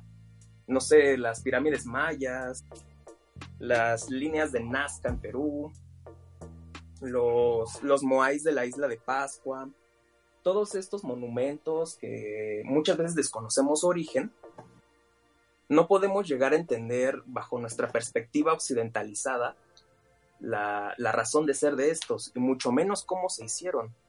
De modo que una visión que también proviene de la mentalidad occidental eh, suele cerrarse a pensar que, estas, que, los, que los habitantes originarios crearon estas cosas y lo único que, nos, que les queda decir es que no es posible, no sé, me imagino mucho a los me imagino mucho a los teóricos en este tema que pueden decir es que es imposible que estas sociedades primitivas y subdesarrolladas pudieran crear monumentos de este tipo. La única explicación que podemos decir es que fueron extraterrestres, extraterrestres que vinieron especialmente a construir estos puntos para, para los fines que quisieran pero vinieron ellos y ellos fueron los que hicieron, los que lo hicieron, porque precisamente no podían explicar por qué, por qué sociedades del pasado llegaron a construir cosas de esta magnitud. Así que esto es lo que yo les podría decir en torno a los extraterrestres y la historia. En realidad es como aludir a que los extraterrestres fueron los creadores de, de estos lugares misteriosos es al mismo tiempo tratar de darnos una respuesta a algo que no podemos contestar. Porque muchas veces las preguntas que no tienen respuesta inquietan bastante.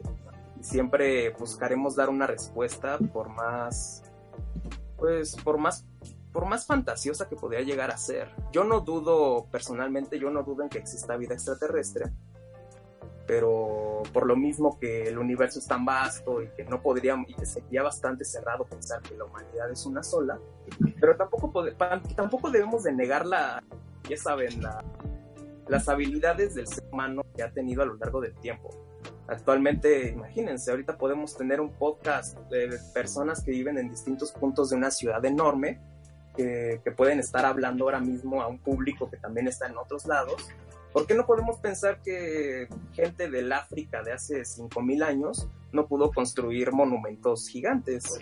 Yo, yo digo, y no creer que no creer que por el hecho de que las personas eran de otro tipo, eran primitivas, no pudieron construir esto y que en realidad fueron extraterrestres. O quiero oír sus opiniones. ¿Qué, qué opina tanto la audiencia como... Aquí la voz de la comunidad, informando. Chivimau nos comenta, cito, Hace unos añetos atrás se desclasificaron algunos archivos que incluso el Universal llegó a poner en una nota y tenían buenas fotos viejitas, pero ese link dejó de funcionar a la semana. ¿Qué más hay? Sí, sí, sí, muchas veces muchas veces también puede aplicarse esta mentalidad de, del desconocimiento a, ahora en la que nos ponemos a conspirar ciertas cosas. A fin de cuentas, a fin de cuentas es algo, es algo normal, es algo curioso decir que archivos desclasificados llegan a volver a cerrarse.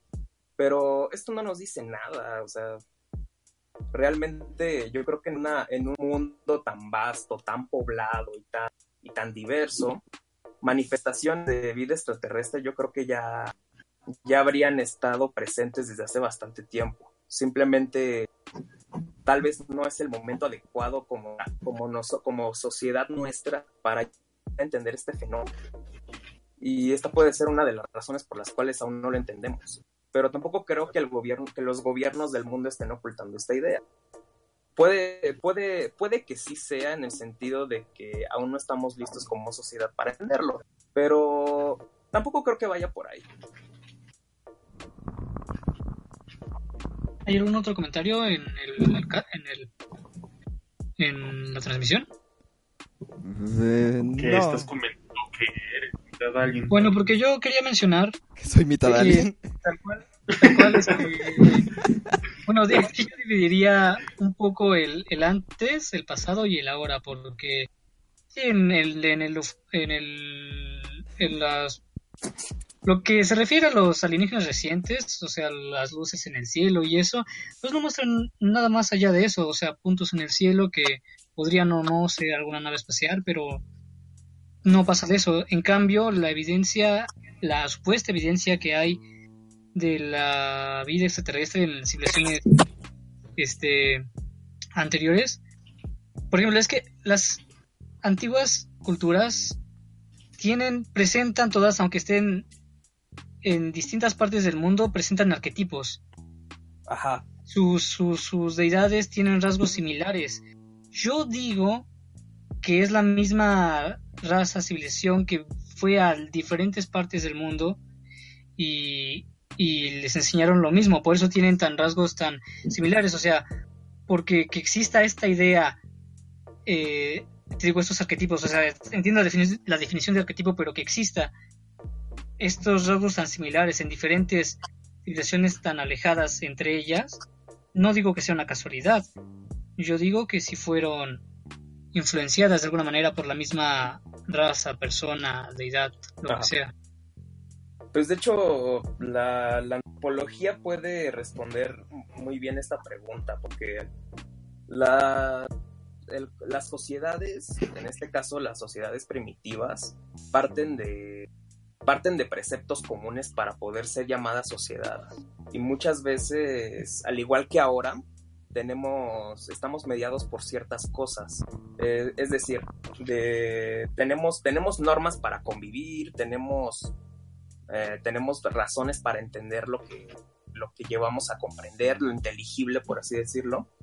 Y de cierto modo, para que una sociedad funcione, debe de regirse por parámetros muy específicos, es decir, muchas veces se rinde culto a la naturaleza que no entiendes, eh, construyes monumentos en torno a, a, esta, a esta naturaleza que no comprendes, llegas a comportarte de cierto modo para que la sociedad funcione, eh, rindes sacrificios, no sé, estamos hablando de culturas antiguas. Y es un poco como lo que sucede aquí. Actualmente, si robas, te pueden detener y vas, va, a estar, va a estar mal visto en todo el mundo, aquí y en China. O sea, vas a insultas a las personas y no va a ser grato aquí y en China. Entonces, muchas veces es que las sociedades tienen características particulares para funcionar. No es tanto que el extraterrestre hubiese llegado a enseñarnos cómo, cómo actuar. Y sí, Sí, entiendo ese punto, pero yo me refería más bien a los rasgos físicos o eh, de las dioses o sus poderes o bueno, sí, sí entiendo el Sí, sí, sí. Como... Ajá. Pero bueno, no sé si se nos esté acabando el tiempo, señor Fernando. Pues prácticamente tendríamos que haber ahondamos en el tema porque es, es entender cuál es la relación entre lo que actualmente comprendemos como extraterrestres y por qué responde a ciertas dudas en torno a los, al mundo antiguo. Así que creo que hemos cubierto, creo que hemos llegado a cubrir el tema, pero quisiera escuchar sus opiniones, tanto de los tres. ¿Otra vez? Sí. pues ya, que no somos los únicos en este universo. De hecho, en, en los comentarios del stream hay uno, ¿no? El que dice, en un universo infinito es imposible que seamos el único planeta con vida. Que básicamente es lo que yo estaba diciendo. O sea, es eso. Sí, sí aquí la cuestión es si, si intervinieron en el pasado, si nos visitan en el presente o si vienen del futuro. Esas serían las tres interrogantes que podríamos seguir hablando de esto por horas, pero pues, por ahora son un misterio. Sí, para, para concluir podríamos decir que los, de que no dudamos, en- no, no ponemos en duda el hecho de que haya vida extraterrestre, sería algo cerrado, pero tampoco, pero yo no, yo no considero que hayan intervenido en las culturas antiguas en, de ninguna forma, porque muchas veces, porque no entendemos cómo funcionaban estas sociedades, lo más conveniente es decir que, que fueron los extraterrestres quienes hicieron esto. Y la verdad es que es una respuesta, es una respuesta cómoda para no ponernos a problematizar en torno a- al pasado. Y yo, yo creo que esa sería mi conclusión y con esto podría terminar la mi sección. Pues muy bien, esta extensa sección es seguida por la de tecnología. ¿Qué nos trae, señor Humberto? Así es, así es. Jaja, así es. Es, jaja, así es. Que es una sección en la que solo diremos jaja 15 minutos.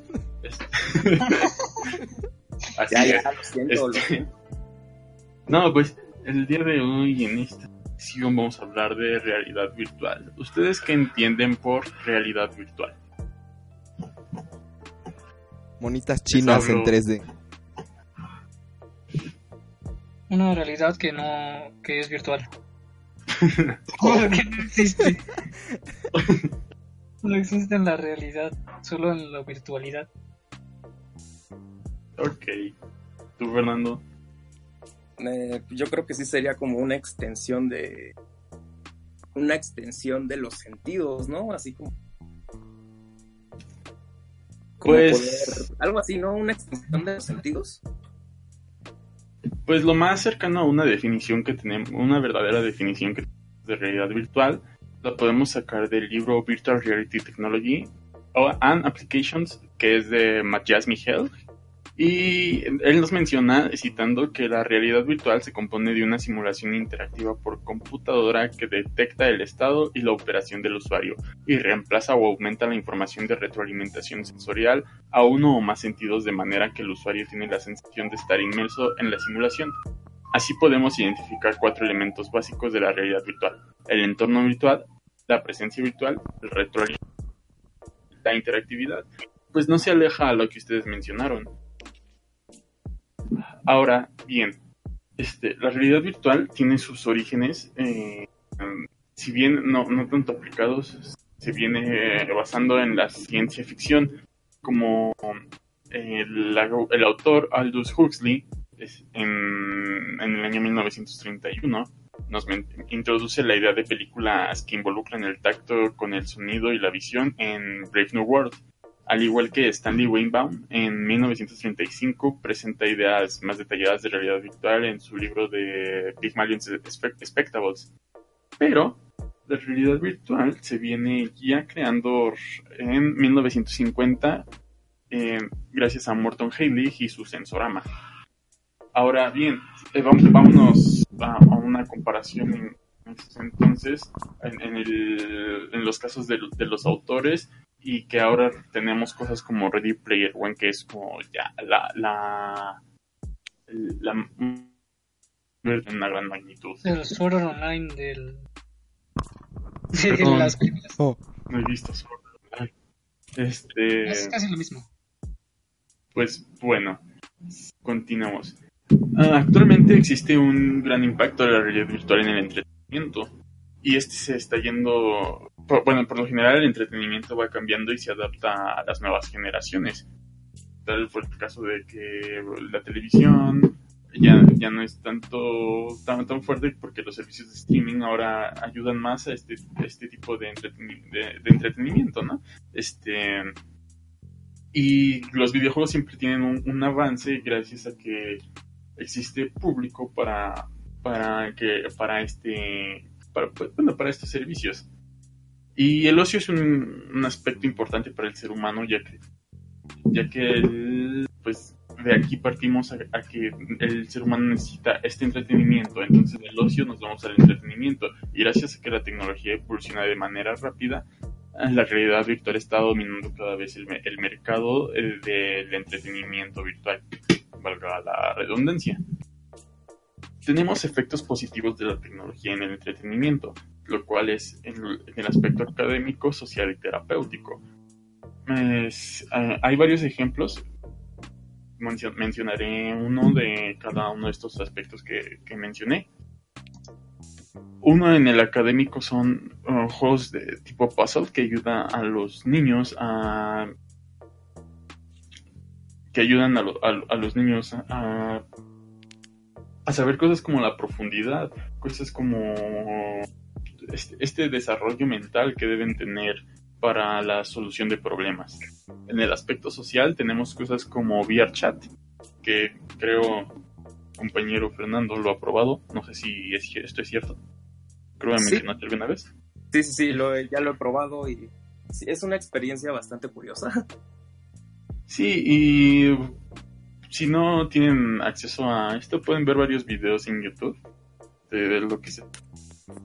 Sobre todo, eh, en, al final les digo qué canal, en el que pueden ver cómo, cómo mucha gente se desahoga incluso de problemas realmente que tienen gracias a este aspecto social que pueden tener con gentes extrañas. Eh, creo que sí se los he mostrado a ustedes, como Sí, sí, sí. Bueno, en- al, al final les digo qué canal es para porque ahorita no lo tengo bien mostrado y no lo tengo bien documentado. Y en el aspecto terapéutico ha- hay varias aplicaciones que ayudan, por ejemplo, a superar fobias o a aspectos motrices. Ahora, yéndonos a, a la historia de la realidad virtual, podemos, podemos decir que se desarrolla en la época victoriana con unas, con unas gafas de que, realizaban básicamente el efecto holograma. Y pues este es como el verdadero inicio de esta realidad virtual. Después nos vamos a 1950, 60 con el sensorama de Morton Haley. Después, en, en 1961, se empieza a realizar el uso militar de la realidad virtual.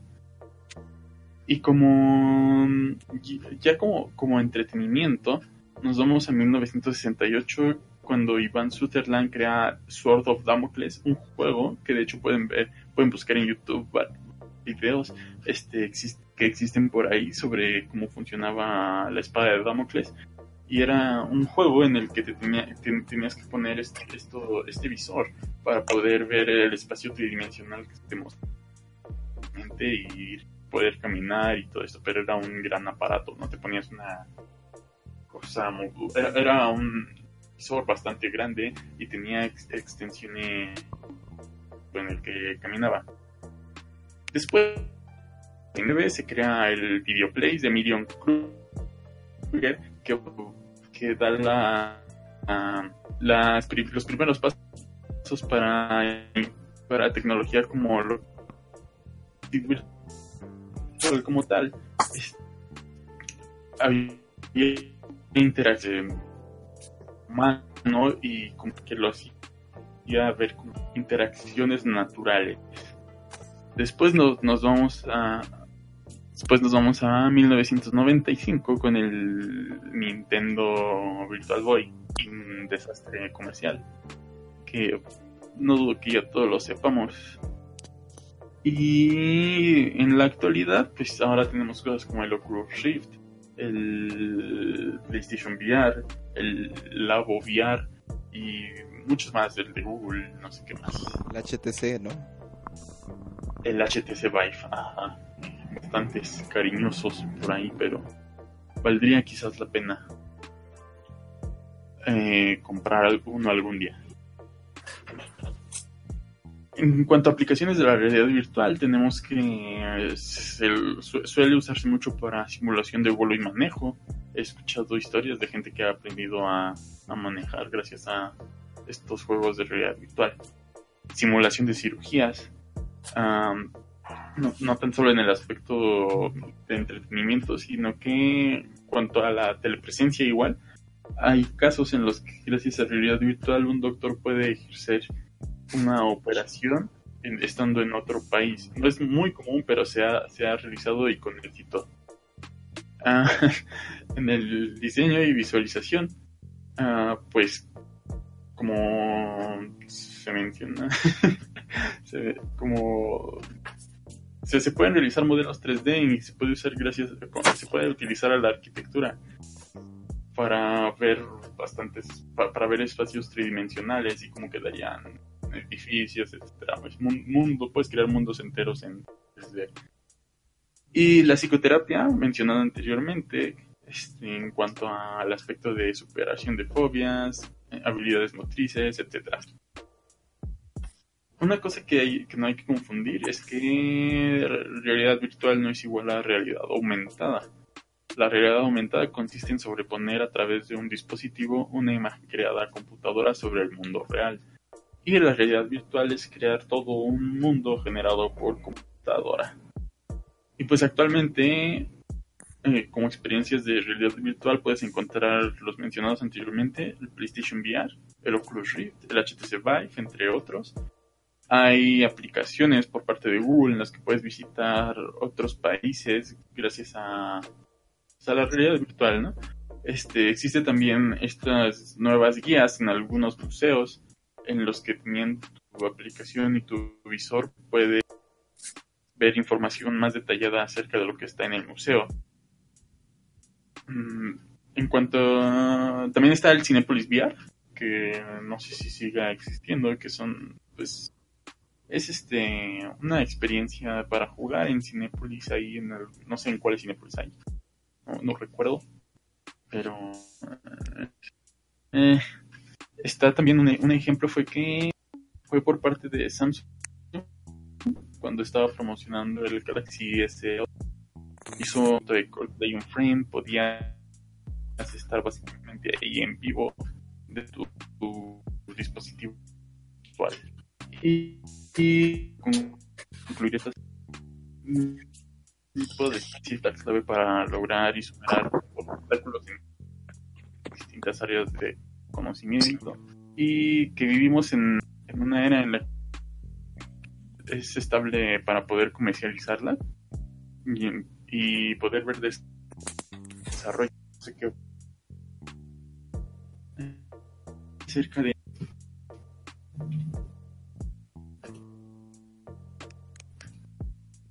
les hablo ¿Puedes repetir lo último, por favor? Ah, que pues vivimos en una era en la que la, la tecnología es bastante y podemos podemos ver cómo va cómo va desarrollándose este, este tipo de y que la es la clave para, para muchas áreas del Eh, sí, Ey, yo, yo creo que sí va por ahí. Sí, sí. Ey, sí. pocos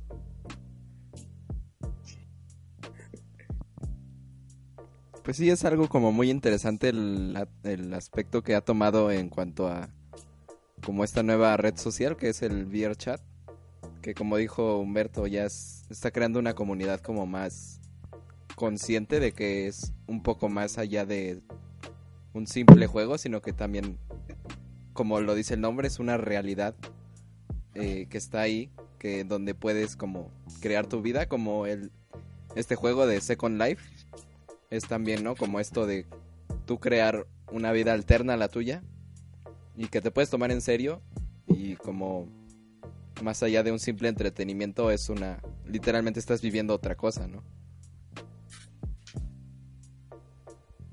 ¿Tú Pues qué sí, dices? y lo que recomendaba anteriormente, el canal que recom- se llama Firemore, S-Y-R-M-O-R, está en inglés, pero está subtitulado.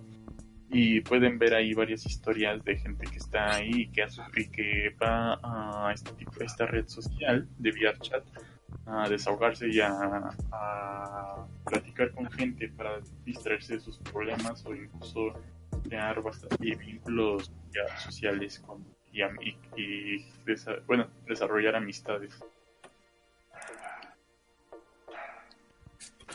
Perfecto. ¿Es algo más, señor Humberto? nada más eso sería todo por hoy en la sección de tecnología Pues muy bien. Y pasando a la siguiente sección en el programa del día de hoy, la sección de música.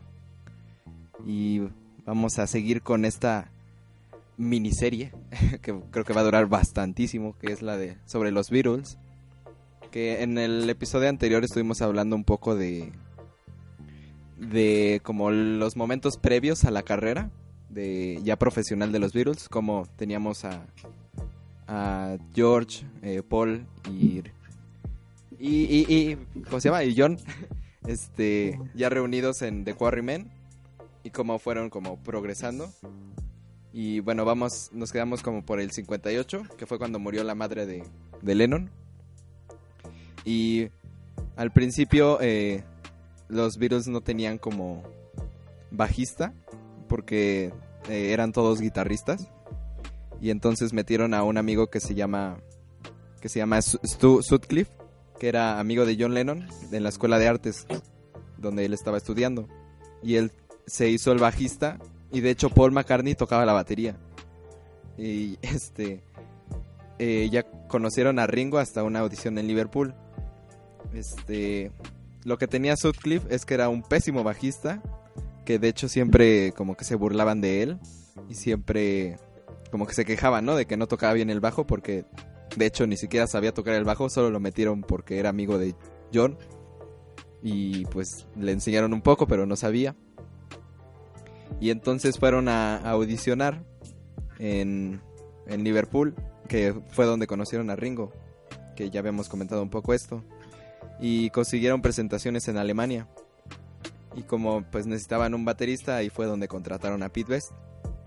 Y en, la, en esta época John Lennon eh, estaba con su primer novia, que se llama Cynthia Powell. Bueno, la primer novia como relevante. y pues ya eh, viajaron a Hamburgo porque consiguieron estas como presentaciones ahí en, en Alemania a un club a un club llamado Der Kaiser Keller que fue donde tocaron en una parte que era como aislada para los jóvenes que se llamaba el Indra Club. Y entonces ahí eh, ahí mismo se hospedaban porque pues obviamente se tenían que quedar en Alemania que eran condiciones muy feas. Ellos mismos se quejaron. Y eran eh, canciones como o sea, las canciones del primer disco de, los Beatles ya empezaban a, crearse, ya empezaban a escribir estas eh, y a tocar, porque muchos del primer álbum son covers, este, empezaban ya como a tener sus propias versiones de las canciones. Y como les pagaban, o sea, las condiciones en donde trabajaban eran malas, allí en, en Hamburgo, y les pagaban muy mal, eh, pero bueno, ellos seguían como tocando su música y de hecho cerraron el, esa como parte del club por hacer mucho ruido, este, pues ellos dijeron que, o sea, se, se salieron y entraron a otro club en donde estaba también tocando Ringo allí en Hamburgo, que se llamaba el Top Ten Club y de hecho era rival de Dark Kaiser Killer, que es el donde estaban. Y entonces como venganza, el director del club original de Dark Kaiser Killer mandó a deportar a George porque era menor de edad. Y luego arrestaron a McCartney y a Pete Best porque prendieron fuego a un condón y crearon un incendio. Usual. Sí, claro, típico, eh, típica historia rockera. Este, y bueno, lo que hizo John Lennon, en vez de quedarse por ahí, se fue, se regresó a Liverpool. y ya este eh, Sutcliffe, que como que no fue muy afectado porque pues no hizo nada, se quedó ahí unos meses con una chica que se llama, se llamaba Astrid conoció ahí en Alemania y con la que se comprometió. Entonces ya, este, de hecho ella fue la que tomó las primeras fotos semiprofesionales de los Beatles. Y ya entonces, unos meses después ya regresó eh, Sutcliffe y también los demás Beatles salieron de la cárcel y regresaron. Y pues George ya estaba ahí porque lo habían deportado. y ya en esta época, en lo que salieron de la cárcel y en lo que regresó este Stu, pues ya George ya tenía 18 y pudieron regresar a Hamburgo, eh, ya como con otro, otra, otro club, o sea, ya con condiciones mejores. Y ahí en Hamburgo, eh, Astrid, que es la novia de Stu, le cortó el cabello a él y le hizo este estilo que le decía el peinado existencialista, que es el cabello que después pidieron también los virus que les cortaran y es este estilo que conocemos de los virus con este peinado así como de honguito. Ajá. Ahí, ahí surgieron de la novia de, de Stu. Y pues en esta época ya empezaron a usar como eh, drogas. Que, se, que una de ellas es el pre- preludín, que es una droga estimulante. Ahí la, era, la usaban para mantener la energía en las noches. Pero fue un- el primer acercamiento que tuvieron como a los a las drogas estimulantes. Y pues lo que pasó es que Stu Sutcliffe decidió salirse de los Beatles para seguir estudiando artes allí en Alemania y para casarse con Astrid. Y pues se salió de los Beatles y, y después eh, de poco tiempo murió eh, de un derrame cerebral. Cosas que pasan. y así eh, Paul se pasó al bajo, que ya tenía como esta, esta curiosidad de tocar el bajo. Y entonces ya Paul McCartney ya está, ya pasó a ser el bajista de la banda. Bueno, esos fueron como los años 59 al 60. En el 61, eh, ya cuando regresaron los Beatles, ya habían creado como cierta famita ahí en Alemania y ya eran esperados de regreso en Liverpool. Y bueno, eh, entra la figura de Brian Epstein, que era el dueño de una tienda de discos y un productor musical, eh, que era como bastante importante en Liverpool. Y pues los Beatles habían hecho una grabación demo en Alemania, en un, en- o sea, habían tenido como un contrato que los obligaba como, a- como de un año, pero pues habían podido grabar su primer demo, el cual comenzó a circular igual ahí en Liverpool. Y pues ahí fue como cuando los conoció Brian Epstein, porque aparte de que ya estaban siendo famosos, pues le pedían sus discos. Y entonces, eh, ya de cuando regresaron los Beatles, ya empezaron a tocar en el Club de la Caverna, que es este lugar muy icónico en la historia de los Beatles, porque ahí fue donde crecieron de verdad. Y pues ahí fue donde Epstein, por curiosidad, fue a escucharlos y dijo que vio el talento y como la sinceridad que tenía su música y vio algo especial. Y lo que hizo él fue ofrecerse para ser el representante, el manager. Y pues esto les convenía obviamente porque él era una persona importante en la escena musical, tenía contactos y experiencia. Yo, eh, yo he escuchado, bueno, Ajá. he visto varias cosas de que Brian Epstein era homosexual y le gustaba John Lennon, ¿no? Y por eso fue Sí. que quiso apoyar a este grupo.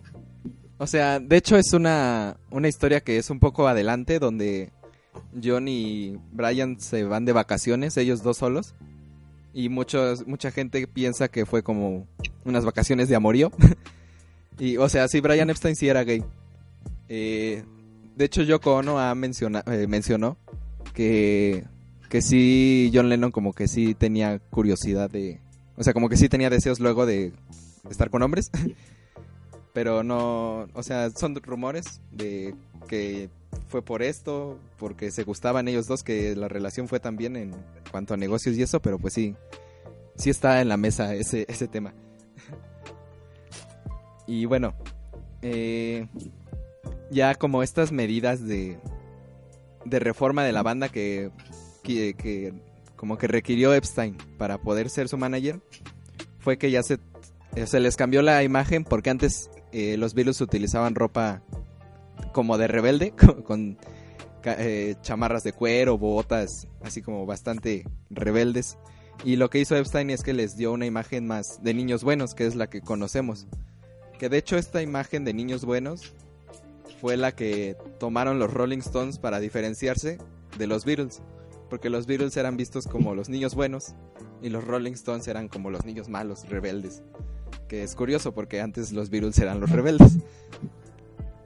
Y bueno, eh, en el 62, eh, justo empezando el 62, que es el en el año nuevo, eh, los Beatles probaron entrar una disquera llamada Decca Records, la cual los rechazó y de hecho es considerada como la peor decisión en los negocios musicales porque rechazaron a los Beatles.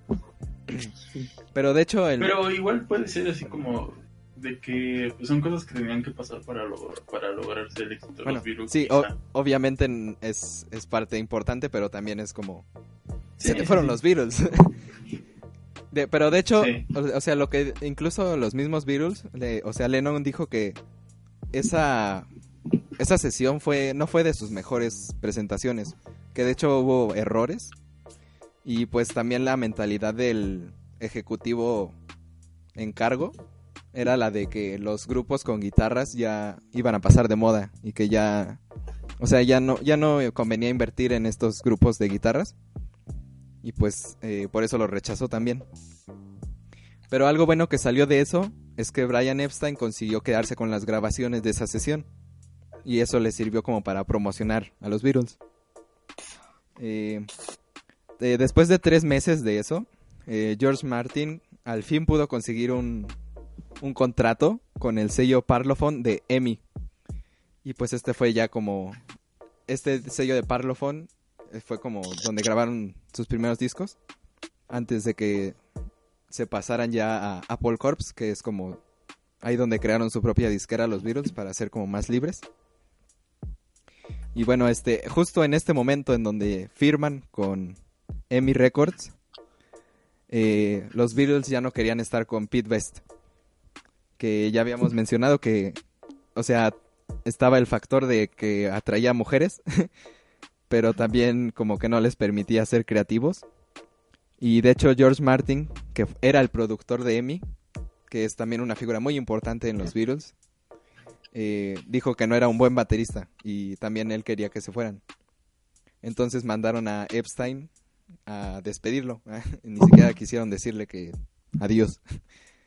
Y así entra, llamaron a Ringo Starr, que como ya, ya habíamos visto, ya lo habían conocido ahí en, en Liverpool y luego en Hamburgo también estuvieron con él. Y bueno, este... le- esto hizo enojar mucho a los fans de la caverna, sobre todo, porque ahí es donde se juntaban y se reunían.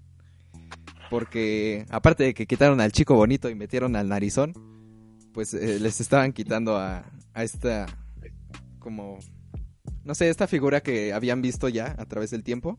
Tenían el grito de Pete Forever, Ringo Never. Y pues eh, hubo un rechazo durante casi todo ese año que fue hasta noviembre cuando ya como que se calmaron las cosas y, le- y ya les empezó a caer bien Ringo. Que de hecho, curiosamente, Ringo fue, era el Beatle más popular en los primeros años. Como que les caía muy bien o no sé por qué. Cosas que da la vida. Por eso sigue vivo. sí, le cayó bien también a, a la vida. Y en este, justo también... Hola, Toris. Eh, también en este periodo, eh, Cynthia Powell, que ya habíamos mencionado, que empezó a andar con John eh, en añ- años previos, quedó embarazada. De el primer hijo que iba a tener John, que, es, que se llama Julia- Julian Lennon, como su madre Julia, pero en nombre, Julian. y... O sea, John con este hijo estuvo muy alejado porque pues era un Beatle y en estos momentos es justo cuando va a despegar su carrera y pues no va a tener tiempo de estar como padre, va a estar en giras y promocionando su música. Y bueno, la primera vez que ya por fin grabaron con Parlophone, que es esta primera disquera que les dio el contrato, Ringo Starr tuvo complicaciones para tocar la batería, porque él quería tocar como las percusiones y la batería al mismo tiempo, que las percusiones son más como elementos que dan riqueza auditiva a la grabación. Y pues no le salía bien porque estaba manejando demasiadas cosas al mismo tiempo. Y George Martin dijo, no, pues este está loco, este no sabe tocar. Y de hecho en los primeros dos singles que grabaron ahí, eh, utilizaron a un baterista de estudio que se llama Andy White. Entonces, Love Me Do y P.S. I Love You no son Ringo Starr, son ese, ese baterista de estudio. Lo que hizo Ringo Starr fue nada más tocar las percusiones él solo, que nada más era como tocar un tambor o unas maracas. y entonces pues Ringo ya decía, no, pues ya me van a hacer el, el pit vestazo, a mí también. Pero no era porque no, no lo querían en la banda, sino que eh, Martin no tenía, o sea, no podía tomar riesgos tan rápido. no estaba listo. Entonces, pues por eso utilizaron a otro baterista. Y Love Me Do, que fue de estos primeros dos singles que grabaron, llegó a ser el número 7 en las listas británicas. Entonces ya teníamos la Beatlemania que estaba empezando a surgir. Y después grabaron Please Please Me, que es este el primer single que tuvo su número uno. En, o sea, el primer número uno que tuvieron en las listas eh, inglesas, que iban a tener muchísimos, muchísimos en toda su historia. Y pues ya eh, esto los impulsó, ya esto fue eh, el detonante de toda su carrera. Y pues en el 63, que ya, ya estaban como tomándose las cosas en serio, acordaron que los cuatro iban a cantar.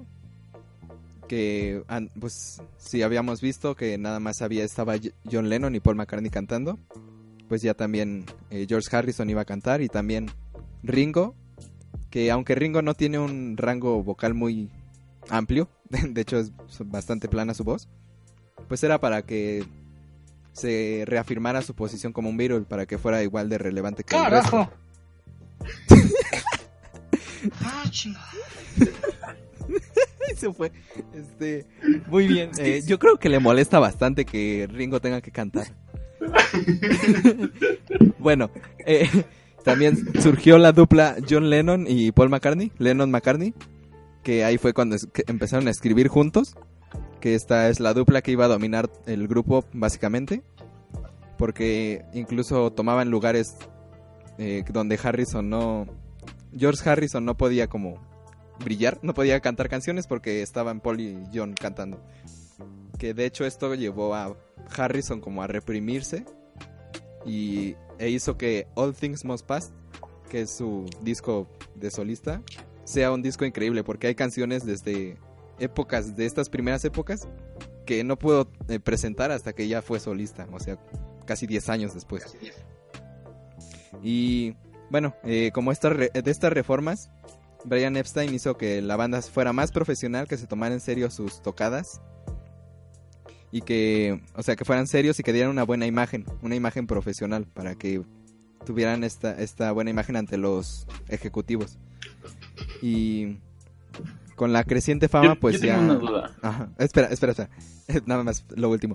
Con la creciente fama y el profesionalismo, John Lennon empezó como a, a sentir estos estragos de ser importante. Y, o sea, esto como que lo, lo estresaba demasiado porque lo vemos en canciones que va a escribir después. Que, que, por ejemplo, Help es literalmente un grito de John Lennon de no sé qué hacer porque soy famoso y necesito que me ayuden y sé que están ahí pero no me pueden ayudar ustedes.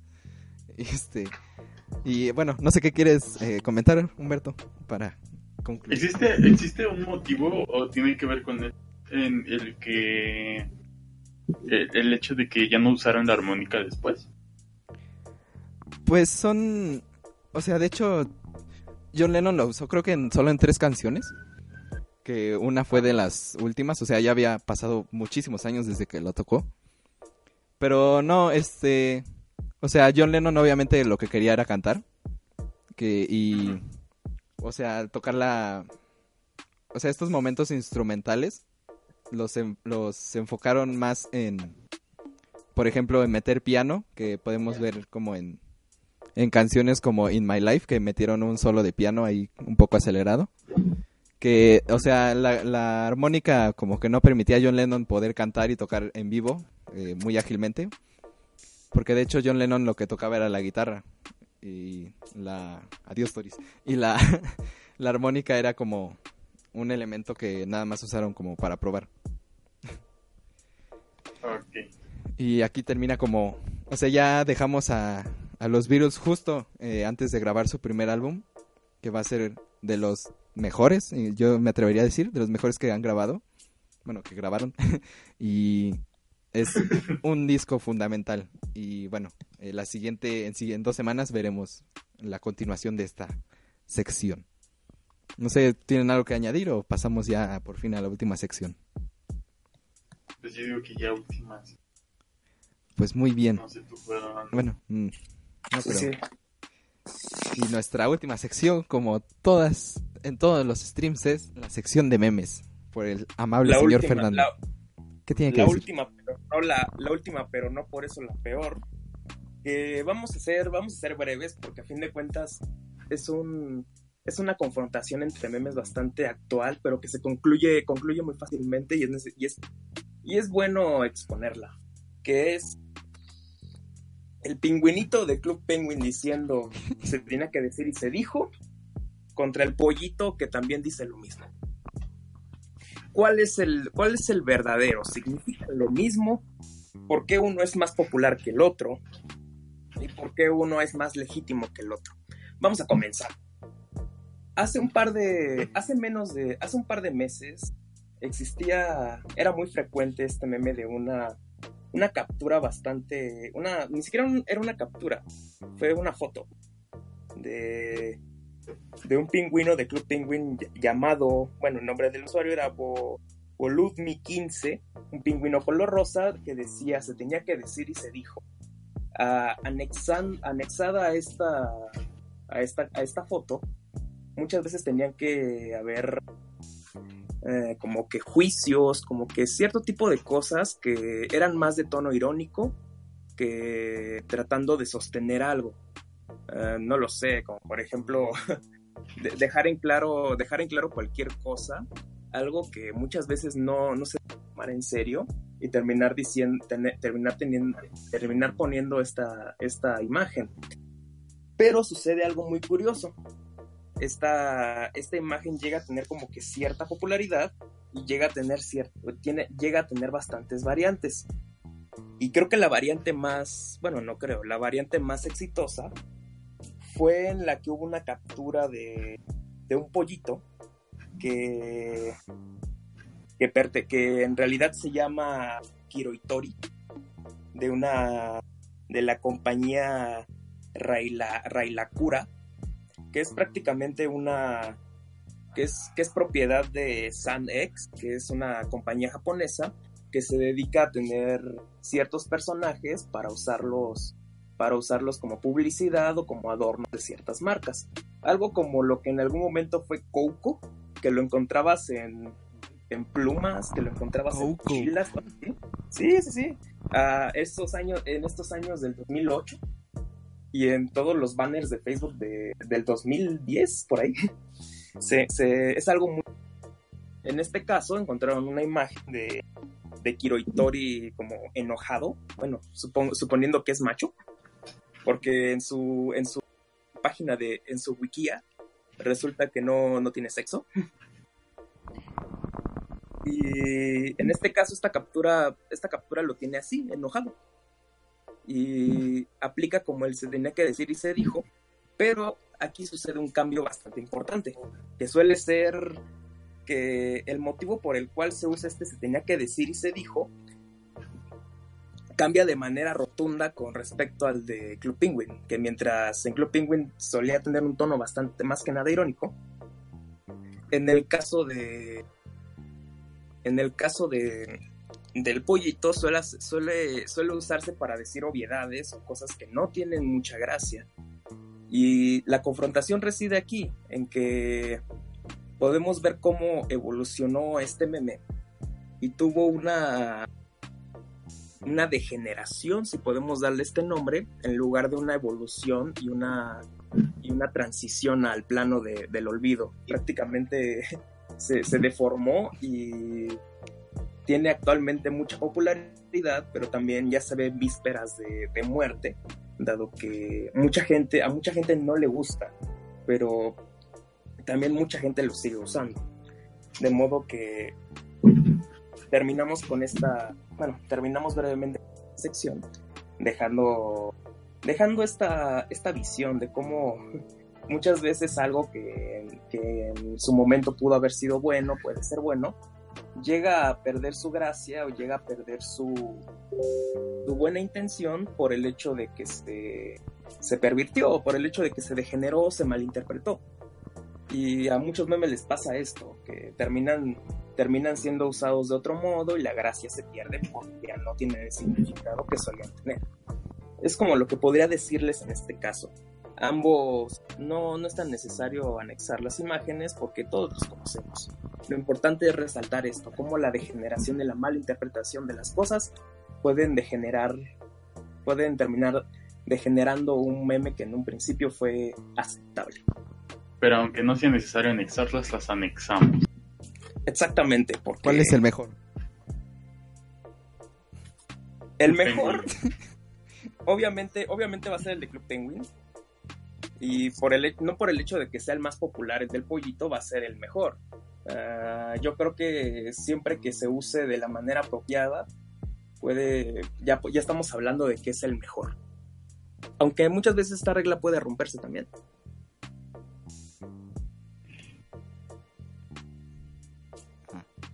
Silencio incómodo. Nada más que Y ya, agregar en esta esto, sección. con, con esto, con esto yo concluyo en torno a. Ah, muy bien, muy bien. Pues, no sé, algo más que añadir en este, en este día para finalizar la transmisión.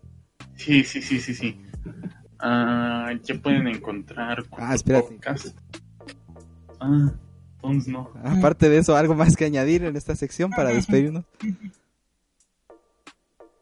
No, no, no muevan un ex con un disco adentro. Se rayan los discos.